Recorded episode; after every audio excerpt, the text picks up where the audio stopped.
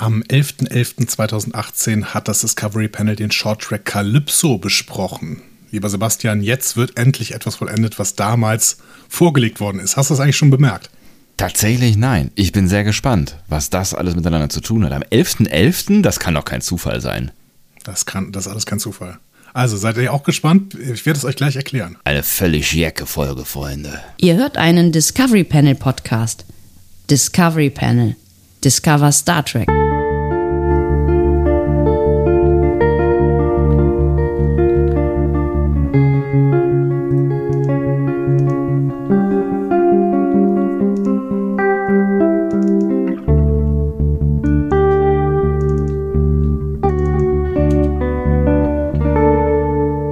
Willkommen, wir öffnen das Discovery Panel passend zur zweiten Folge der dritten Staffel Star Trek Discovery. Sie heißt Far From Home und Far From My Home ist äh, auf dem Panel heute. Andreas Dom. Und Sebastian Sonntag, also ich nicht, ich bin ja hier, aber egal, ihr habt schon verstanden. Schön, dass ihr mit dabei seid zu dieser zweiten Folge und schön, dass wir drüber sprechen können, ähm, weil... Äh, ich freue mich nämlich. ich freue mich, da, freu mich darauf, dass, dass, wir, dass wir quasi wieder alle komplett sind, mehr oder weniger. Ah, ist das schön, ne? Ja. Alle wieder, alle wieder zusammen. Alle wieder da. Mensch, toll. Es, fehl, es fehlen nur noch ähm, Anson Mount und Ethan Peck, dass die irgendwie auch noch irgendwie kommen oder so. Ich weiß nicht, also, immerhin im, im, im, äh, in der Zusammenfassung waren also, äh, weiß gar nicht, war, Ethan Peck war glaube ich nicht dabei, ne? aber Anson Mount war nee, dabei. Nee. Ethan Peck war letzte Woche dabei, Anson Mount jetzt. Ah, stimmt. Also, richtig. stimmt, da waren sie eigentlich alle dabei. Ja. Alle waren dabei dieses Mal. Außer Lorca dass der nochmal kommt. I don't know. Never say never, ne? Man, man ne? Jason Isaacs hat er ja, hat er ja irgendwie zumindest mal lose gesagt, dass er theoretisch bei einem guten Stoff zur Verfügung stehen würde. Ist die Frage, ob die Star Trek-Macherinnen und Macher einen guten Stoff in den Augen von Jason Isaacs auf die Beine gestellt bekommen. Guck mal, da sind wir doch schon fast wieder in, in der Sektion News. Und in der Sektion News können wir tatsächlich auch mal was verkünden. Haben wir eine Sektion die, News hier tatsächlich?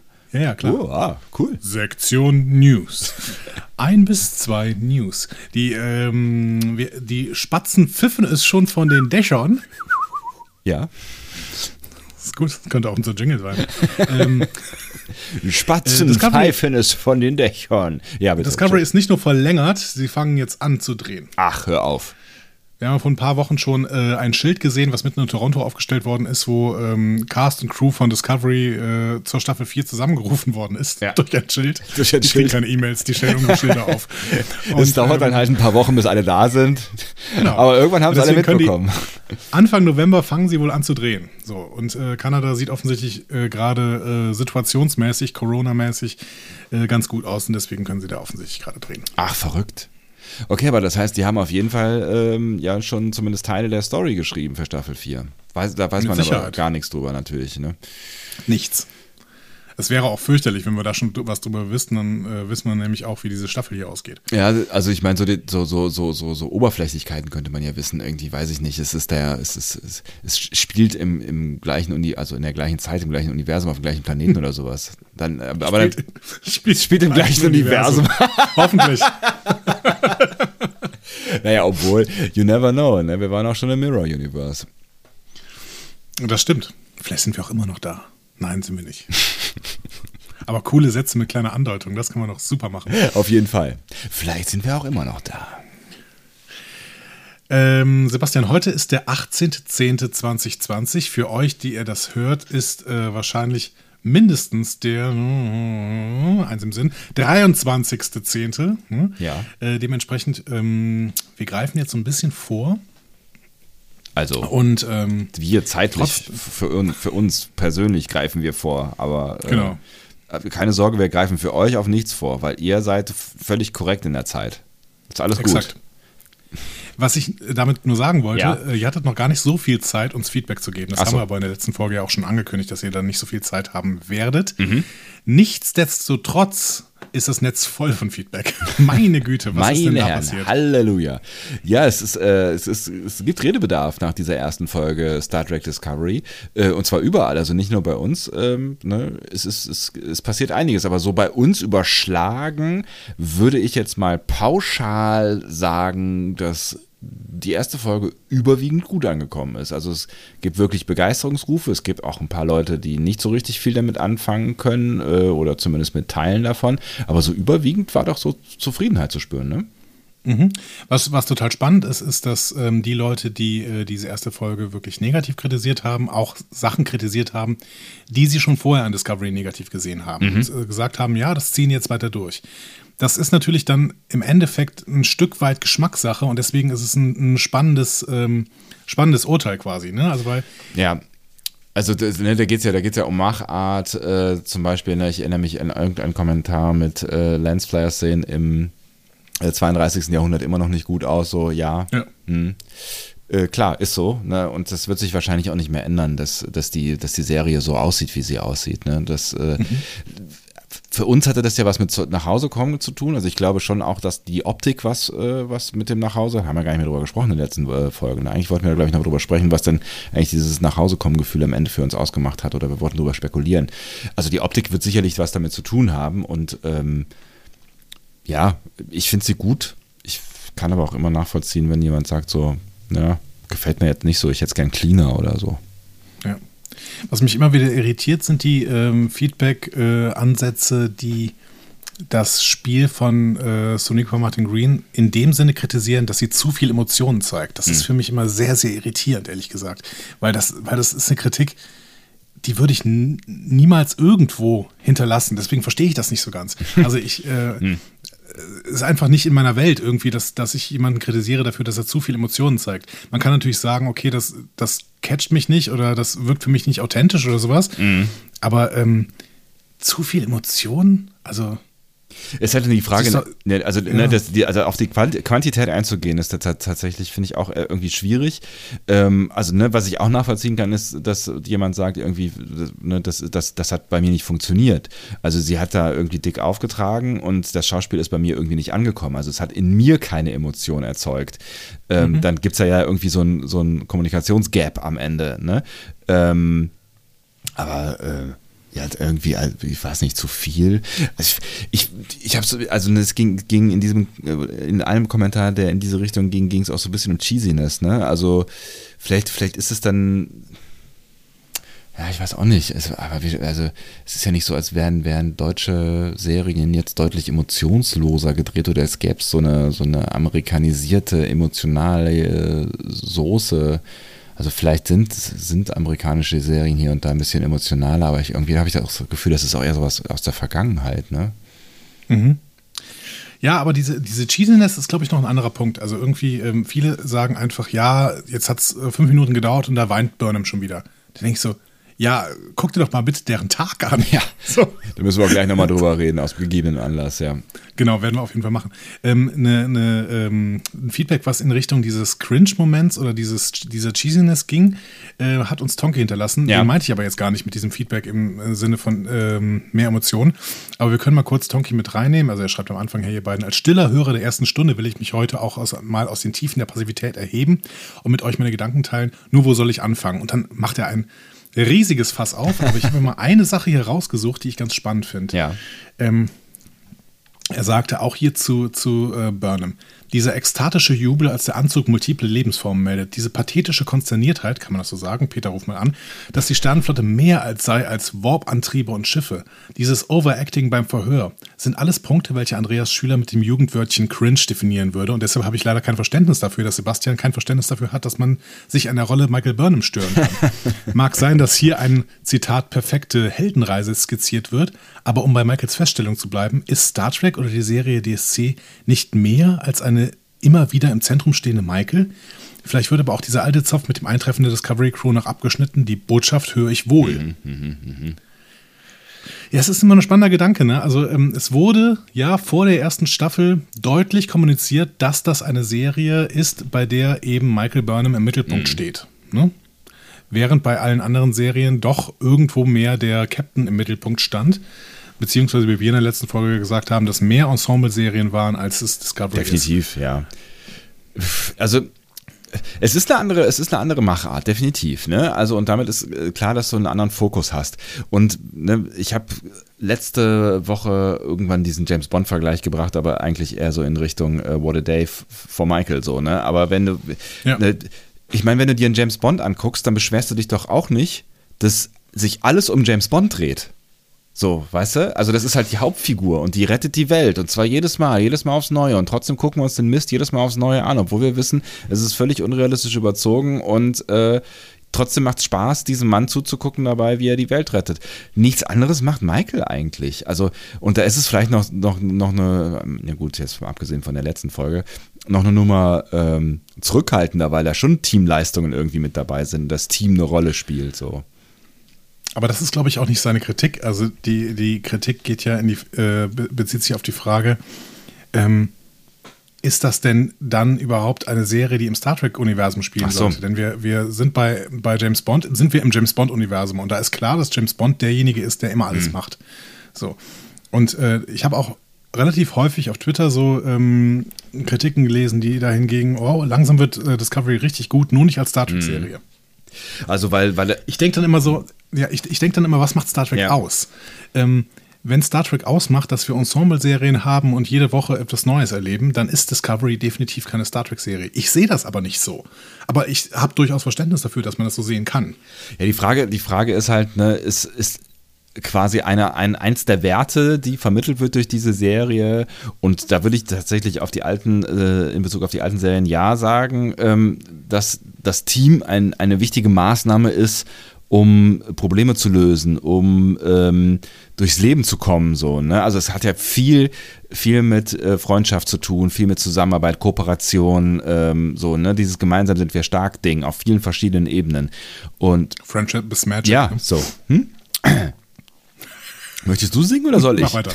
Nee, okay. Mach weiter. Ähm, und, und äh, das, das, das ist natürlich, kann man natürlich sagen, das ist in, in Discovery vielleicht nicht so aber auch da würde ich fast sagen, so, ey, die haben auch so viel, also ohne, ohne das Team hätte Michael auch nichts hinbekommen. Also das ist so, es ist halt einfach nur eine anders zentrierte Erzählung. Ich, also ich, ja. ich, würde, ich würde da auch irgendwie nicht sagen, dass selbst, selbst wenn man sagen würde, ähm, äh, Team und Teamarbeit und sowas, das, das ist ein Star Trek-Ding, äh, das muss nach vorne gehoben werden, selbst dann würde ich sagen, dass Discovery nicht durchs Raster fällt. für mich ist Star Trek auch tatsächlich ein bisschen was anderes. Wie gesagt, äh, das Star Trek ist die Vorstellung, dass Idealismus etwas Gutes ist. Hm. So. Jetzt mal ganz, ganz ähm, grundsätzlich gesagt und äh, also ganz, ganz allgemein mhm. gesagt, nicht grundsätzlich. Grundsätzlich war wieder das, das völlig falsche Wort. Ähm, ich werde nachher am Ende dieser Folge nochmal was zum Thema Utopie und Dystopie mhm. sagen. Weil auch da gab es viel Kritik in Richtung, ja, das ist jetzt eine endgültig dystopische Welt, das entfernt sich total von Star Trek. Und dazu möchte ich am Ende dieser Folge definitiv mhm. was sagen, weil äh, ich stimme schon mit der Prämisse nicht überein. Aber ähm, ja, ja. Hm, hm, hm, Verschieben wir das nochmal nach. Alles klar. Ist, äh, ist, ist, in Ordnung, ist verschoben. Aber ich, ähm, ich glaube, ich weiß, äh, ein Stück weit, wo du hin willst. Aber lass uns dran denken, weil irgendwie wir verschieben Dinge nach hinten und vergessen sie dann. Ich habe mir, das, hab mir das auf jeden Fall Sehr aufgeschrieben gut. für das Ende Perfekt. der Folge. Deswegen ähm, kein Problem. Übrigens, äh, 3292 wird eine kurze Folge heute. Wir werden sehen. es, fühlt sich, es fühlt sich gerade im Moment irgendwie noch nicht so richtig äh, äh, so an. Aber gut, wir werden, wir werden sehen. sehen. Du äh, wolltest auch noch ein Feedback Genau, ich äh, muss mal eben kurz äh, nach oben scrollen, dann fangen wir vielleicht auch oben an. Sebastian, bist du Nein, also ich habe gerade überlegt, ob wir noch mal auf diese, die, die, die, die, diese ganzen Raumzeitsektoren, äh, Lichtjahr, Ausdehnungsfläche, äh, Galaxie, so Nummer eingehen. Also ihr habt uns da relativ viel zu geschrieben. Ähm, das könnte auch sein, dass das ungefähr alles in die gleiche Richtung geht, aber ich habe irgendwann ehrlich gesagt so ein bisschen den Überblick verloren. Den Überblick kann ich dir zurückgeben. Also ich habe das Gefühl, dass ähm, Larry Nemeczek in einer frühen Ausgabe seines Sternatlases Unsinn äh, Atlanten At Atlases At At Stern At Stern Atlanten Atlanten Sternen Atlanten. Von diesem Buch ja. da hat er irgendwann Unsinn geschrieben ja. ähm, und das später korrigiert, denn tatsächlich bei der neueren Fassung, bei der er auch mitgearbeitet hat, die aber nicht mehr von ihm ist, sondern von ich habe die na jetzt steht er hinten im Schrank. Ähm, ist auf jeden Fall schon, die sind die neueren Angaben drin, die auch bei Voyager passen, die auch zu dieser Folge passen und die ähm, im Prinzip mit einer Interpretations, mit einem Interpretationsansatz auch auf Star Trek äh, First Contact passen, nämlich dass dieses Universum so ungefähr bis zu 100.000 äh, Lichtjahre breit ist. So. Mhm, mh, mh. Und dann würde alles okay. passen. Ne? Also dann ähm, also 100.000 Lichtjahre sogar im Radius, dann wäre die Voyager nämlich wirklich äh, fast am Ende des Delta-Quadranten gewesen, aber dann immer noch 75.000 Lichtjahre von der Erde entfernt. Und dann passt das auch mit diesen 600 Lichtjahren. Das ist nämlich dann äh, einfach äh, ein Kurzstreckenscan. Das äh, scannt tatsächlich ähm, ein, ein ähm, wie heißt denn das jetzt nochmal? Boah.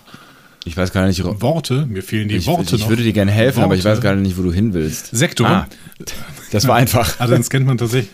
Genau. Ähm, ein Sektor, beziehungsweise über, über 20 Sektoren äh, funktioniert das dann über, oder über 30 Sektoren und danach halt nicht mehr. Das heißt, wir haben einen Kurzstreckenscan, der funktioniert und nach 600 Lichtjahren ist Schluss und 600 Lichtjahre sind halt schon eine gewisse Strecke, aber halt auch eine Strecke, die zum Beispiel nicht die gesamte Föderation, bei weitem nicht die ganze Föderation ähm, überblicken würde, auch ähm, und selbst, keine Ahnung, Kardas, die Kardassianische Union oder, ähm, oder die Breen mhm. oder sowas, die haben ein weitaus größeres äh, Raumgebiet als 600 Lichtjahre. Das heißt, man sieht dann einfach nicht die Ecken, äh, die vielleicht auch zu einem gesamten Gebiet dazugehören. Okay, verstanden. So. Dann hat das ja alles was gebracht. Vielen Dank. Also vor, vor allen Dingen auch vielen Dank an euch an diese äh, vielen, vielen Kommentare, die ihr zu dem Thema äh, hier bei uns losgeworden seid. Yes. Ich mach, vielen Dank. Vielen Dank. Ich mache mit Florian weiter und äh, vielleicht nur mal ganz kurz, weil wir eben drüber gesprochen haben. Er schreibt nämlich, optisch stimme ich euch absolut zu. Die Folge ist ganz großes Kino und auch das Intro finde ich nach wie vor visuell und auditiv schön gestaltet, äh, dass ich es jedes Mal gerne schaue. Also so viel zum Geschmack. Ne? Es gibt durchaus Menschen, die auch ähm, die Optik gut finden. Worauf ich aber hinaus wollte, ist das, was er hier schreibt. Was die Technik der Zukunft angeht, bin ich noch ein bisschen skeptisch. Der Vorteil, abseits des coolen Effekts, der Anführungszeichen Nagelbrett-Technologie ist mir noch nicht so ganz klar. Es ist auf jeden Fall eine Herausforderung für die Macher, einen äh, neuen Start of the Art zu definieren. Ich bin State. Ah, aber das müsste ja State heißen, hier steht Start. Ah ja, ich. Das war wahrscheinlich ein, ein, ein Autokorrektur. Genau, ein State of the Art zu definieren, hm, äh, macht auch mehr Sinn. Hier bin ich gespannt, äh, ob es ihnen langfristig gelingt, das hinzubekommen, ohne dass es nicht zu so gewollt wirkt. Ja, da bin ich auch gespannt. Ähm, weil hatte ich auch schon gesagt, so diese, diese, diese äh, Steuerung zum Beispiel, die erschließt sich ehrlich gesagt mir noch nicht so richtig. Abseits des coolen Dazu Effektes, ne? Ja. In dieser Folge auch wieder mehr, denn es wird ja ganz kurz mit einem Wort erklärt. Mhm. Da gibt es äh, gleich noch einen weiteren Kommentar zu, den ich dir gleich vorlese, wenn ich weiß, wo er ist. Aber ich könnte zwischendurch kurz zu Hadobrand äh, übergehen, der ähm, was ganz Interessantes über ähm, den Plot, in den sie sich jetzt hineinbewegt haben, geschrieben hat. Ähm, äh, er schreibt, wir können alles äh, produzieren und erreichen und Zeit und Raum sind keine Hindernisse, ist alles abgeräumt seit dieser Folge. Zeitreisetechnik verboten und demontiert. Überlichtgeschwindigkeit nur eingeschränkt. Kommunikation setzt die Physikgrenzen. Schick gemacht und öffnet den Raum für Geschichten, die Barrieren einer fragmentierten Welt zu überwinden. Irgendwas habe ich übersehen, ein Wort habe ich übersehen, aber ich glaube, ihr habt es verstanden. Ne? Und ich finde es einen ganz spannenden äh, Effekt, weil sie haben tatsächlich ja im Moment die Welt ähm, in der das Ganze spielt, eingegrenzt und unübersichtlicher gemacht durch diese Technik. Ne? Also äh, wir, wir können wahrscheinlich nicht irgendwie zeitreisemäßig zurück oder sonst irgendwo hin. Wir mhm. können gerade nicht so richtig weit äh, fliegen oder nur mit großem Aufwand, also oder vielleicht mit viel, viel Zeit oder wie auch immer. Mhm. Ähm, und so richtig kommunizieren können wir auch nicht. Das heißt, das schränkt ja schon so ein bisschen ähm, einfach diesen Radius ein und macht, macht das Leben, das, das Erzählen komplizierter. Auch wenn Star Trek ja immer wieder Tools er, äh, erfunden hat, um es irgendwie einfacher zu machen, sowas wie das Beam oder ne, halt äh, Warp-Geschwindigkeit oder solche Geschichten. Ich bin sehr gespannt, welche Rolle das spielen wird. Ich finde, das ist ein spannender Aspekt, den Hallo Brandt hier anspricht. Ich finde es total spannend, weil ähm, wir müssen jetzt gerade ja davon ausgehen, dass der Planet, auf dem die Discovery gelandet ist, relativ nah an dem Planeten ist, auf dem Burnham gelandet ist. Ne? Sonst ähm, hätte sie ihn ja auch nicht so schnell finden mhm. können. Denn die sind ja gerade vielleicht, wie viele Stunden werden die da gewesen sein? Zwölf? Ja, ne? oder so? ja. Mhm. Ne? Und ähm, dementsprechend muss es ja einigermaßen nah sein. Das heißt aber auch, dass wir uns in einem bestimmten Radius äh, befinden werden, in dem immer wieder zum Beispiel diese beiden Planeten vorkommt. Und vielleicht ist das ja eine Raumgegend, auf, in der auch Trill ist, zum ja, Beispiel. Genau. Ne? Wenn wir da äh, mal dran denken, dass wir eventuell noch nach Trill kommen, diese, diese Staffel. Ähm, das heißt, ähm, wir bewegen uns in einem kleinen Raumsektor und müssen dann mal gucken, wie wir das Ganze dann wieder breit, verbreitern können. Heißt auch, dass vielleicht keine Klingonen vorkommen können, weil die Klingonen ganz ja. woanders unterwegs sind. Dass vielleicht keine Romulaner vorkommen, vorkommen können, weil die ganz woanders unterwegs sind, wenn es die überhaupt ja. noch gibt. Ähm, und ähm, wir haben Cardassianer gesehen in der ersten ähm, Folge. Das hat äh, Jörg Hillebrand nochmal sehr, sehr schön auf Twitter gezeigt, dass wir tatsächlich da einen Cardassianer im, Im Hintergrund stehen genau, haben. Ja. Mhm. Vielleicht ist es in diese Richtung irgendwo, dieser Raumsektor, wo wir uns befinden. Da müssen wir wirklich nochmal schauen darauf, ähm, wo wir denn wirklich sind und wie groß denn das Gebiet sein wird, bei dem wir uns, ähm, in, in, das wir bespielen werden.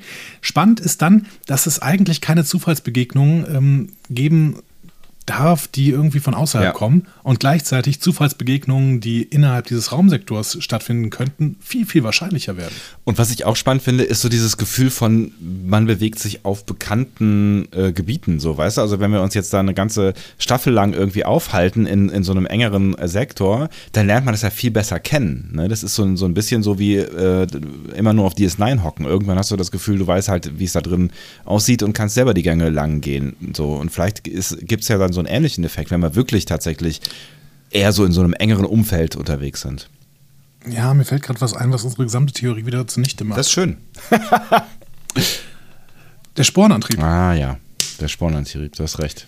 Also die können alle ihre Freunde zurücklassen, aber die Discovery kann tatsächlich überall hin. Stimmt. ja, Gesetz im Fall, es funktioniert dann irgendwann wieder, weil äh, ne, Stamets ist jetzt gerade nicht in Topform und ähm, eigentlich war die Geschichte ja schon abgehakt und so. Ne? Sie müssten dann überlegen, wie sie das vielleicht irgendwie wieder ins Laufen kriegen, das Ding, ohne, also vielleicht auch mit einer an, anderen Art von Technik. Ja, aber Stamets muss noch ein paar Mal in den Regenerator und dann geht das auch wieder. Ähm, ich habe ich hab ein Feedback von Cass, was ich mal gerne reinwerfen Bitte. würde. Sie ähm, schrieb, Jungs, Burnham wiederholt Name, Rang und Dienstnummer, um gegen die aufsteigende Panik anzukämpfen. Ganz simpel, so wie ein gefangener Soldat im Verhör immer wieder mit Namen, Rang und Dienstnummer antwortet. Diese Soldatenwelt ist mir total fremd, deswegen äh, habe ich das wahrscheinlich nicht gecheckt. Kann man, ja, kann man, kann man äh, argumentieren. Es gab auch irgendwo das Argument, dass ähm, nach so einem Tag muss man sich halt ab und zu mal irgendwie äh, wieder ein bisschen erden und äh, äh, ja, vielleicht, vielleicht deswegen. Ähm, beim, beim, beim Verhör ist es doch eigentlich eher so, dass du halt irgendwie irgendwas sagst, um halt nicht schwach zu werden, oder? Also so dieses, äh, es werden immer wieder die gleichen Antworten, äh, die gleichen Fragen gestellt und du wirst unter Druck gesetzt und du wirst gefoltert und so und dann äh, sagst mhm. du die ganze Zeit deinen Rang und deinen Namen und so weiter, um stark zu bleiben, um irgendwas zu sagen. So, um ja. Ja, aber es würde ja auch passen, ne? Also ich finde, ich finde, um gegen die aufsteigende Panik anzukämpfen, dann ist das noch nicht mal so ein Gegenargument gegen meine, ähm, gegen meine äh, Theorie, dass sie sich in so einer Art existenzialistischen Gefühl befindet. Ähm, weil dieses existenzialistische Gefühl wäre ja dann Panik. Sie muss ja nicht irgendwie große Philosophin sein, um sich selbst in einem existenzialistischen Gefühl nee, zu befinden. Ähm, das ist einfach dann so ein Ding. Ne? Also man, man erinnert sich daran, wer man selber ist. Man klammert sich an irgendwas, was man eventuell äh, im Hinterkopf hat und wenn das hier Name, Rang und Dienstnummer sind, ähm, dann, dann ist es halt das. Ne? Und wir hatten halt noch gesagt, dass es vielleicht dann auch einfach die Föderation ist, an die sie sich klammert. Mhm. Ne? Das ist vielleicht noch ein Schritt weiter. Aber ähm, ja, mhm. Beides möglich, ne? Also würd ja, würde ich auch sagen, ja. ja. Da vielleicht zu Tarsis, ähm, der schreibt was zu äh, der Frage, eigentlich zu der Frage, ob Book ähm, jetzt wusste, ob es äh, äh, ob Michael der Zeitreisende ist oder nicht oder ab welchem Punkt er es ge gewusst haben könnte, weil wir am Anfang ja darüber gesprochen haben, dass der Computer ja irgendwas über äh, Wurmloch und Anomalie sagt. Ähm, Space, Space Time Anomaly sagt er, glaube ich. Ne? Und dazu schreibt er, ähm, die muss nicht auf eine Zeitreise hinweisen, also die Space Time Anomaly. Die äh, Anomalie ist hier, wie wir wissen, Wurmloch, aber das könnte ja auch unterschiedliche Raumkoordinaten bei gleicher Zeitzone miteinander verbinden. Mit anderen Worten, von nicht näher spezifizierten Auftreten irgendeiner Anomalie der Raumzeit muss man nicht auf eine Verbindung in eine andere Zeit schließen. Ist natürlich ein Argument, ne? Also wenn es einfach irgendwo ein Wurmloch auftaucht und das Ding heißt halt einfach immer Space-Time Anomaly ähm, und du, du weißt halt nicht, äh, was da jetzt genau drin steckt, ähm, dann gehst du vielleicht auch, wenn sowas öfter mal passiert, jetzt nicht unbedingt davon aus, dass da gerade jemand durchkommt, der äh, tausend Jahre aus der Vergangenheit kommt. Ja, finde ich eine gute Erklärung dafür, dass ähm, Book relativ spät quasi die Frage stellt, immer äh, bist du eigentlich Zeitreisender? Ja, obwohl er es eigentlich hätte mitbekommen können, so war ja unsere These, weil der Computer es sagt. Aber wenn das halt so ein feststehender Begriff genau. ist, ähm, ja, finde ich, erklärt es wirklich gut, ja. Genau. Sehr, sehr schön. Ich könnte noch ein bisschen weitermachen, wenn du möchtest. Ja, ja, ja hau raus. Ähm, ich würde vielleicht noch zwei mitnehmen. Und zwar einmal kurz. Zwei gleich, wow. Mr. A to Z. Ähm, da, haben, da haben wir äh, äh, letzte äh, Woche drüber gesprochen. Ähm, nämlich die Frage, wann es denn wohl That Hope is Part 2 geben wird. Und äh, Mr. A to Z schreibt, laut Memory Alpha und äh, IMDb gibt es kein That Hope is You Part 2 wie geht das? Sehr mysteriös. Also es gibt keinen zweiten Teil unserer Pilotfolge. ich finde das ganz spannend. Der Leak, den wir mal vor ein paar Monaten, glaube ich, schon äh, besprochen hatten, der ist äh, relativ stark bestätigt worden. Das heißt, die ähm, Namen der Episoden sind jetzt draußen. Wir werden sie hier nicht wiedergeben, denn es sind eventuell kleine Spoiler ja. drin. Ähm, ja, aber es gibt tatsächlich kein That Hope is You Part 2 gibt jetzt zwei Erklärungen. Erstens, sie wollen uns total in die Irre führen. Nee, es gibt drei ja. Erklärungen. Zweitens war ein Fehler. Und drittens, That Hope is You Part 2 ist in der zweiten äh, Staffel dieser neuen Zeit, das heißt in der vierten Staffel Discovery. Und sie haben tatsächlich schon einen größeren Strang geplant, der über die Staffeln hinaus ähm, reicht. Und das ist meine Lieblingserklärung tatsächlich. Ja, das wäre ja, das wär auf jeden Fall, also es ist deutlich besser als Erklärung Nummer zwei, wobei ich so nicht glaube, dass sie das verpennt haben. So. Nee, das wäre das wär, das wär die schönste Erklärung, hast du völlig recht. Und das wäre, ne, wenn dann irgendwie vielleicht auch wieder die Pilotfolge äh, so heißt, wäre irgendwie ganz nice. Ja, oder die äh, Finalfolge der vierten Staffel, damit ein zweistaffeliger äh, Strang zu Ende Das stimmt auch, wird. das wäre natürlich auch ganz spannend. So, und ähm, als letztes noch eben kurz ein Kommentar von Sören, der sich so ein bisschen auf das bezieht, auf die Nagelbretttechnik. Ähm, er schreibt nämlich, wäre Burnham tausend Jahre in die Vergangenheit gesprungen, wäre sie in der Zeit der Kreuzzüge gelandet. Da muss doch mehr kommen, damit ich das kaufen kann. Und er redet jetzt äh, von der Zukunft, weil er sagt, dass diese Zukunft irgendwie äh, nicht den richtigen Eindruck einer fernen Zukunft macht. Er schreibt weiter, abgesehen von den Transportern und den Interfaces wirkt doch alles sehr nach 24. Jahrhundert. Ähm, da haben wir gar nicht so richtig drüber gesprochen, ne? Also ob das jetzt wirklich total nach mega krass Zukunft, Zukunft, Zukunft aussieht. Ähm, und irgendwie hat der Sören da nicht völlig Unrecht. Ist halt die Frage, ob man, wenn man ab, ab einem gewissen Punkt einen gewisses, gewissen technischen Stand erreicht hat, ähm, ob sich dann immer noch so viel ändert. Also ich glaube, dass Autos immer noch ungefähr so aussehen werden in 200 Jahren, gesetzt im Fall, dass es Autos noch gibt, auch wenn sie vielleicht ganz andere Dinge können, wie fliegen oder so. Ja, ich bin mir auch nicht, ich bin mir da, ich habe da, boah, Sprache ist heute wieder ein Problem. Ja. Ähm, ich habe mir da auch viele Gedanken gemacht, nachdem Sören das geschrieben hat. Ähm, ich bin mir ehrlich gesagt nicht so sicher. Also wenn ich jetzt heute mal in ein altes Dorf in Frankreich hm. gehe ähm, und da zufällig gerade kein Auto vorbeifährt, dann sieht es doch auch noch sehr, sehr stark aus wie vor tausend Jahren. Hm klar Technologie sich ganz stark weiterentwickelt, aber das normale Leben ist das normale Leben. Und ich finde irgendwie, es gibt dann äh, Verbesserungen dieses normalen Lebens, aber trotzdem sieht halt alles noch ein bisschen ähnlich aus. Ne? Und äh, es kann natürlich auch Vintage-Aussehen äh, geben. Ich bin sehr, sehr gespannt, wenn wir, ob wir irgendwann mal einen Blick ähm, bekommen in eine Kultur, die sich ähm, wirklich deutlich weiterentwickelt hat. Und zwar in eine ja, hm. in einem freiheitlich-demokratischen Kontext. So.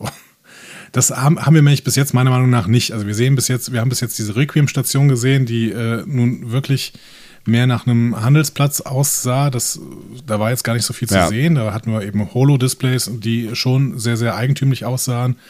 Und vieles, was Burnham überhaupt nicht so erkannt hat. Ich finde, das wirkte dann schon sehr, sehr modern, aber ähm, da konnten wir nicht so richtig andocken, weil wir teilweise auch noch nicht richtig wussten, was das denn überhaupt ja. ist. Mm.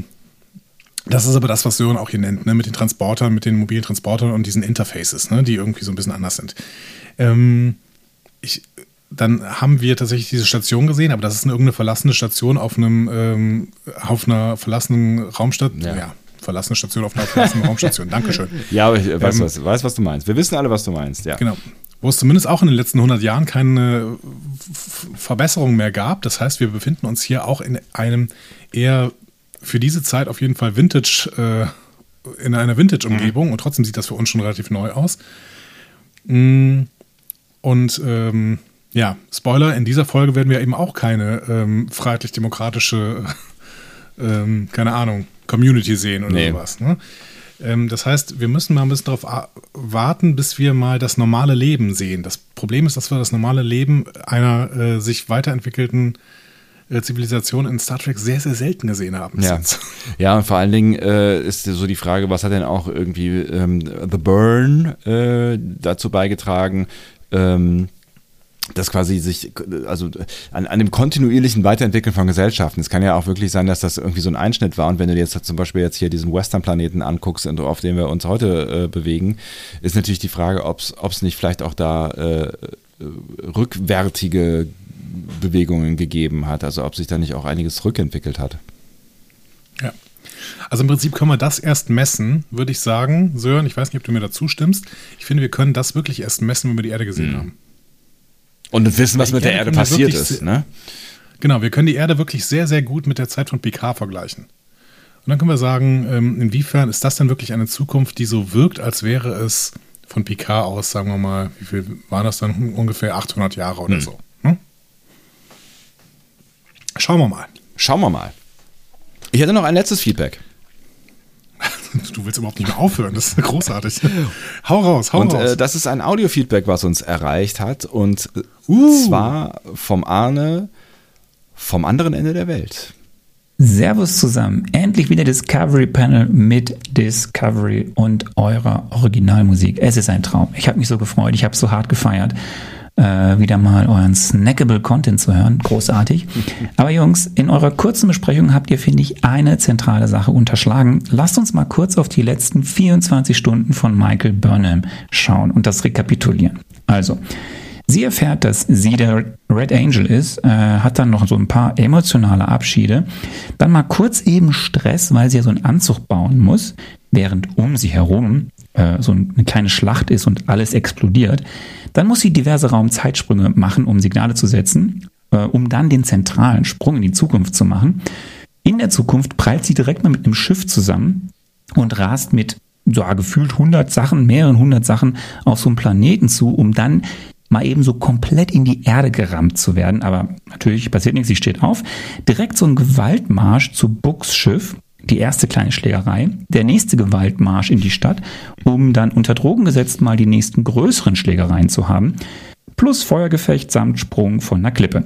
Dann noch mal kurz das Innenleben eines komischen Tieres kennengelernt und währenddessen noch festgestellt, dass es die Föderation gar nicht mehr gibt.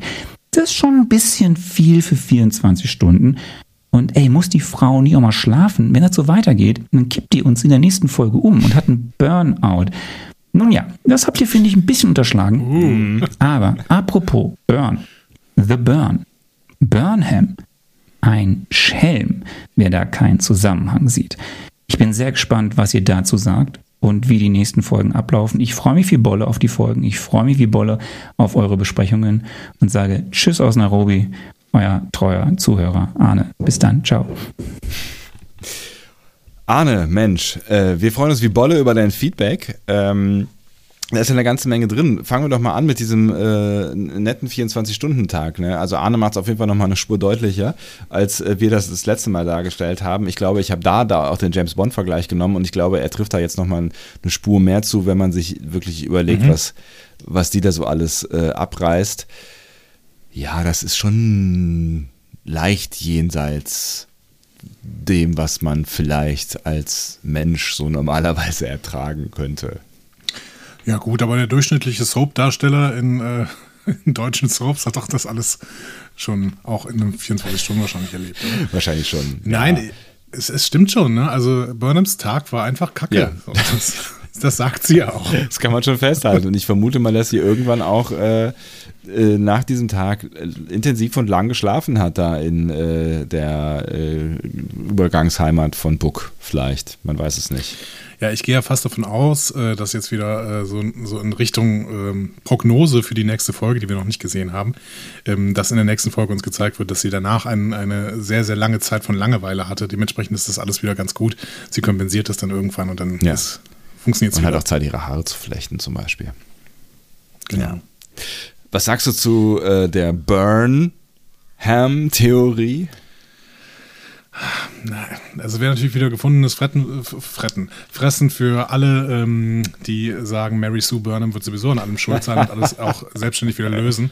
Ähm, nein, ich glaube nicht. Also ich glaube tatsächlich, dass dieses Mal The Burn tatsächlich sich darauf bezieht, äh, dass dann wirklich alles gebrannt hat, nachdem das ähm, Dilithium sich destabilisiert mhm. hat. Ne? Dann gibt es ja diese ähm, falsch laufenden äh, Materie-Antimaterie-Reaktionen und dementsprechend dann äh, Reaktorbrüche. Das heißt, danach wird sehr, sehr viel brennen. Mm, der Auslöser, den finde ich sehr, sehr interessant, wirklich. Ob das irgendwie eine Alien-Spezies ist oder. Mhm. Also es ist auf jeden Fall etwas, was die Föderation von außen ereilt hat. So viel hat Alex Kurtzman uns ja schon mhm. gesagt. Ähm, keine Ahnung. Ich bin sehr, sehr gespannt, in welche Richtung das dann geht. Ja, ich auch. Absolut. Ich wusste übrigens gar nicht. Nairobi, was? Nairobi ist übrigens nicht am anderen Ende der Welt, möchte ich dir sagen, als jemand, der Geogesser so gern spielt. Äh, Nairobi ist äh, für uns, also das ist direkt am Äquator und für uns sogar wahrscheinlich näher als New York zum Beispiel. Okay. Aber wusstest du eigentlich, dass man in Nairobi auch Servus sagt? Servus? Ja. Nee, wusste ja. ich nicht. Ich war auch noch nicht da. Also außer bei Geogesser. Da bestimmt. Auf jeden Fall schöne Grüße nach Kenia. Danke für dein, äh, deine, deine wundervolle Sprachnachricht, Arne. Alles Gute und auf bald. Auf bald. Dann äh, können wir quasi schon loslegen mit der Folge. schon. Ähm, das war übrigens das letzte Feedback für die letzten, für die nächsten äh, zwei Folgen. Ja, aus organisatorischen Gründen. Genau. Wir werden die nächsten zwei Folgen, wir, wir sind völlig, wir, wir sind völlig transparent. Äh, boah. Wir sind völlig transparent. Alter, was ist denn los hier? Wir sind völlig transparent. Mm, wir werden die nächsten beiden Folgen aufnehmen, während ihr wahrscheinlich noch nicht mal die zweite gesehen habt. Deswegen ähm, können wir leider noch kein Feedback damit reinnehmen. Werden dementsprechend mal, also ich werde zumindest mehr versuchen, euch auf dem Blog auch noch zu antworten. Und ähm, zur fünften, fünften Folge sprechen wir dann ein bisschen über Feedback zu den ersten vier Folgen tatsächlich. Genau, also äh, nichts, was ihr schreibt, ist vergebens. Ähm, oder was ihr sprecht. Also wir freuen uns auch nach wie vor über Sprachnachrichten. Äh, in diesem Sinne, wir greifen das dann einfach noch ein bisschen später nochmal auf und rekapitulieren. Dann ab Folge 5 machen wir so einen kleinen Break. Merkst du eigentlich, dass Peter gar nicht mehr anruft? Was ist denn da los? Ich glaube, der merkt nichts mehr. Der, der merkt nichts mehr, weil wir alles, alles richtig berücksichtigen, was ihr jemals gesagt habt. Wir Vielleicht. werden niemals mehr grammatikalisch irgendwas falsch machen und benutzen immer nur die richtigen Worte. Vielleicht hat er einfach mit seinem eigenen Podcast hier, hier mit dem, mit der, mit der, äh, wie heißt das, Star Wars äh, Wikileaks oder so. Äh. Der bespricht jetzt auch hier äh, Discovery, ne? Ist das so? Ja. Konkurrenz oder was? Ja, ja, genau. Der macht jetzt Konkurrenz. Der hat nämlich äh, sich an den Andromecast reinge, äh, an, angezeckt. Ne? Aha. Und Wer hat das denn gemacht? Ja, ich weiß auch nicht. Der Andromecast äh, sollte ja Andromeda besprechen und jetzt haben sie gemerkt, dass Discovery dieselbe Story erzählt. Deswegen machen sie jetzt einfach auch Discovery. ja, ist geil. Finde ich gut. Ja, aber also schöne, Grüße, schöne Grüße an den Andromecast an dieser Stelle, an äh, den guten Kai und jetzt auch Peter, der dabei ist. Und Ivy. Schön. Ähm, warum denn nicht? Und Konkurrenz natürlich Quatsch. Ne? Äh, es gibt keine Konkurrenz. Wir sind, genau, wir sind, wir sind äh, für möglichst viel Vielfalt, weil das bedeutet, dass ihr noch viel mehr hören könnt, als äh, ihr wollt. Und wenn euch das jetzt alles genervt hat, dieses ganze Feedback und diese ganze Laberei, die wir hier seit 40 Minuten machen, ähm, dann möchte ich noch mal sagen, wir haben Kapitelmarken. Wenn ihr einen guten Podgrabber benutzt oder ein guten, ab, gutes Abspielgerät für eure Podcast, also nicht Spotify, dann werdet ihr äh, irgendwo die Kapitelmarken finden. Und dann könnt ihr einfach demnächst das Feedback überspringen und direkt zur Folgenbesprechung kommen. die wir jetzt nämlich gleich starten werden. Oder direkt zum Fazit. Ja, falls ihr euch den ganzen Scheiß nicht geben wollt, spult zweieinhalb Stunden vor und hört euch sechs Minuten Fazit an und dann seid ihr schon wieder raus aus der Nummer. Es wird der kürzeste Podcast äh, eures Lebens von uns. Ich sag dir, das ist snackable Content. Das ist snackable Content. auf jeden Fall. Far from home. Was oh. glaubst du, wie die auf Deutsch heißen wird? Weit entfernt von zu Hause. Hast du rausgefunden? Was war so? Keine Ahnung. Nee, wo, wo, wo denn? Ich habe bei Netflix angerufen. Wir haben noch jetzt Freunde bei Netflix. Wie heißt denn dieses, äh, wie heißt denn dieses memoryalpha.de? Achso, ich sagte Google äh, Translate. Google Translate. Yeah. Ich habe das mal bei Google Translate angegeben. Laut äh, offiziellen Quellen. Weit weg von zu Hause. Ähm, ja, ähm, memoryalpha.de sagt Staffel 3, Episode 2. Das ist ja ein es fantasievoller gibt, Name. Es gibt wohl da tatsächlich noch kein Diddle. Schade, schade, ja. schade. Wie hat denn eigentlich die erste Folge geheißen? Ich habe äh, noch gar nicht in Netflix reingeschaut. Ein Zeichen der Hoffnung, Teil 1. Ach, guck mal einer an. Also auch hier wieder, entweder haben sie sich mit ähm, foppen lassen und äh, Teil 2 wird es niemals geben, oder es gibt irgendwann Teil 2. Wir werden sehen. Spannend. Yes. So. Das Team hinter dieser Folge ja. ist sehr, sehr schnell erzählt. Das ist nämlich exakt dasselbe wie in der letzten Wir Folge. können copy-pasten. Wir können einfach sagen, hört euch hier bitte den Anfang des, äh, der Episodenbesprechung der letzten äh, Folge an. Habt ihr eh alle gemacht, deswegen äh, können wir quasi sofort in diese Folge reinspringen. Wow. Geht das, wow, geht das schnell. Sebastian, wir sehen am Anfang ein wunderbares, was bisher geschah. Ja, Mensch, äh, auch, auch da können wir gleich nochmal über die, vielleicht, die sind, also diese, die, die, die Frage, die die ganze Zeit im Raum steht, musste die Discovery eigentlich in die Zukunft fliegen oder nicht? Aber lass uns erstmal kurz darüber sprechen, was da, was da alles so passiert, was wir da sehen. Weil wir sehen viel, ne? Wir sehen das Mission Briefing von der schon fast vergessenen Admiral Cornwell. Mhm. Die äh, hatte nachher hier äh, den Dr. Seltsam gemacht, ne? Und äh, gelernt, die Bombe zu lieben. Ja. Ähm, und äh, das äh, Mission Briefing findet vor der Schlacht der Discovery und der Enterprise gegen Control statt. Ähm, der Konflikt mit Control wird dann auch nochmal deutlich gemacht. Ne? Alle Sphärendaten auf der Discovery, das hatten wir uns äh, in der letzten Folge schon gefragt. Äh, und de dementsprechend muss die Discovery tatsächlich in die Zukunft reisen. Mhm. So. Wir sehen dann die Schlacht aus der Perspektive aller Crewmitglieder außer Michael, während uns letzte Woche ja quasi das Gegenteil gezeigt worden ist. Ähm, und zwar, die Crew kommt mit. Stamets wird so stark verletzt, dass er von Kyber ins Koma versetzt wird. Das hatte ich tatsächlich vergessen. Hatte ich auch vergessen. Geil. so, hä, wirklich? Und äh, Joju macht Control in der Sporenreaktionskammer kaputt. Das hatte ich nicht vergessen. Nee, ich auch nicht. So, und die Discovery fliegt dann Burnham ins noch hinterher, obwohl ja Control äh, Fritte ist. Das heißt, ähm, so ganz passt das alles nicht zusammen. Ne? Mhm. Das hatten wir ja schon öfter gesagt, weil die Discovery im Endeffekt nicht fliegen muss weil die Sphärendaten können jetzt auch einfach hier ins Daystrom-Institut übertragen werden und dann können sie da über Jahrzehnte ausgewertet werden und Discovery lebt weiter in ihrer Welt.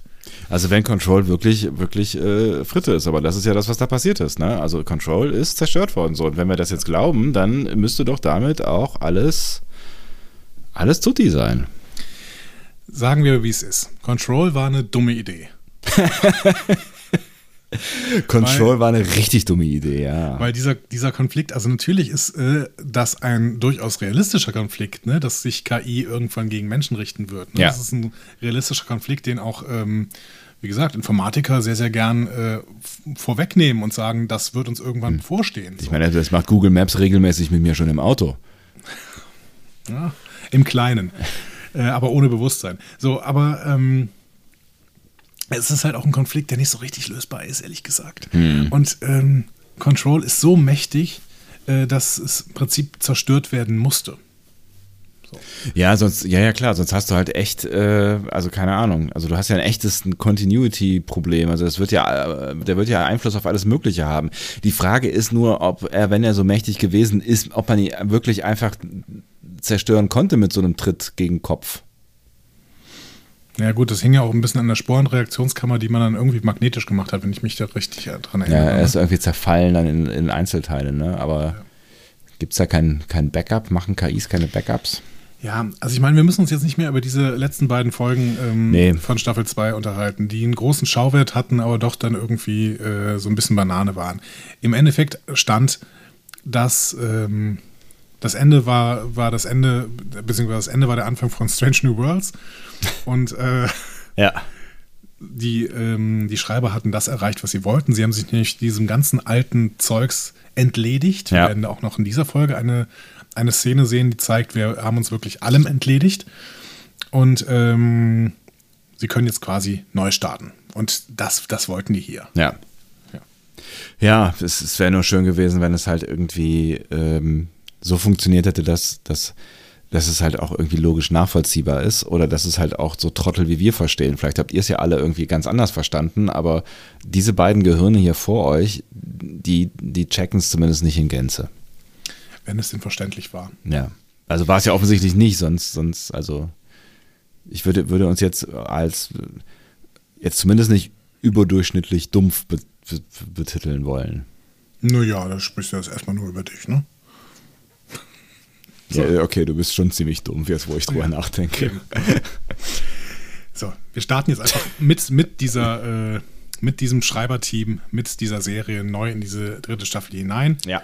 Und ähm, wir starten mit gespenstischen Bildern in diese Folge. Die Crew der Discovery ist bewusstlos. Und wir sehen tatsächlich Bilder von Detmar, von Bryce, O'Washington, von Reese, von Reno, von Tilly und schließlich auch von Saru. Krass, ne? Das war, das war schon so ein, also es war so ein, wow, ihr seid alle wieder da, Dings. Aber euch geht's nicht so richtig gut. Aber ne, genau, es war, es war eine echt bedrohliche Szenerie, die sich uns da, da bot. Ja. Saru erwacht als erster und fordert seine Crew auch, ne? Also, und dann erwachen langsam auch alle. Ich meine, die Situation war ja offensichtlich jetzt auch nicht so richtig pralle. Also es musste ja irgendwas passieren und alleine kann Saru wahrscheinlich das Schiff jetzt nicht äh, komplett fliegen, ne? Nee, er ist sehr, sehr auf sein Team angewiesen und Ja. das äh, zeigt sich schon diese Szene hier. Ne? Ähm, Reno hat eine Erklärung für die Bewusstlosigkeit. Ne? Es gab offensichtlich in diesem Wurmloch extreme G-Kräfte, Ja. die auf sie gewirkt haben. Und wir sehen jetzt auch, die Discovery stürzt auf den Planeten zu. Ha. Und zwar durch ein Meteoritenfeld. Also nicht so richtig gut. Alles nicht so richtig gut, ja. Nee. Zusätzlich äh, versagen die Schilde und es gibt dementsprechend Einschläge auf verschiedensten Decks. Und Detmar hat keine Steuerkontrolle. Also Worst Case quasi. Ja. Das wird dann noch schlimmer, als wir sehen, dass die Discovery so ein größeres Asteroidenband durchbricht und auf einen Planeten zustürzt. Schon wieder. Ich hatte hier vom, von, von der Optik kurz 2001 Vibes. Echt? Als die Discovery so in die Atmosphäre eingetreten ist und sich vor ihrem Hauptdeflektor so Flammen gebildet haben. Das wirkte so ein bisschen. Ah. Ähm, ja. Wirkte so ein bisschen wie 2001. Ja, es, bei, bei mir ist ja klar, welches Trauma das weckt, ne?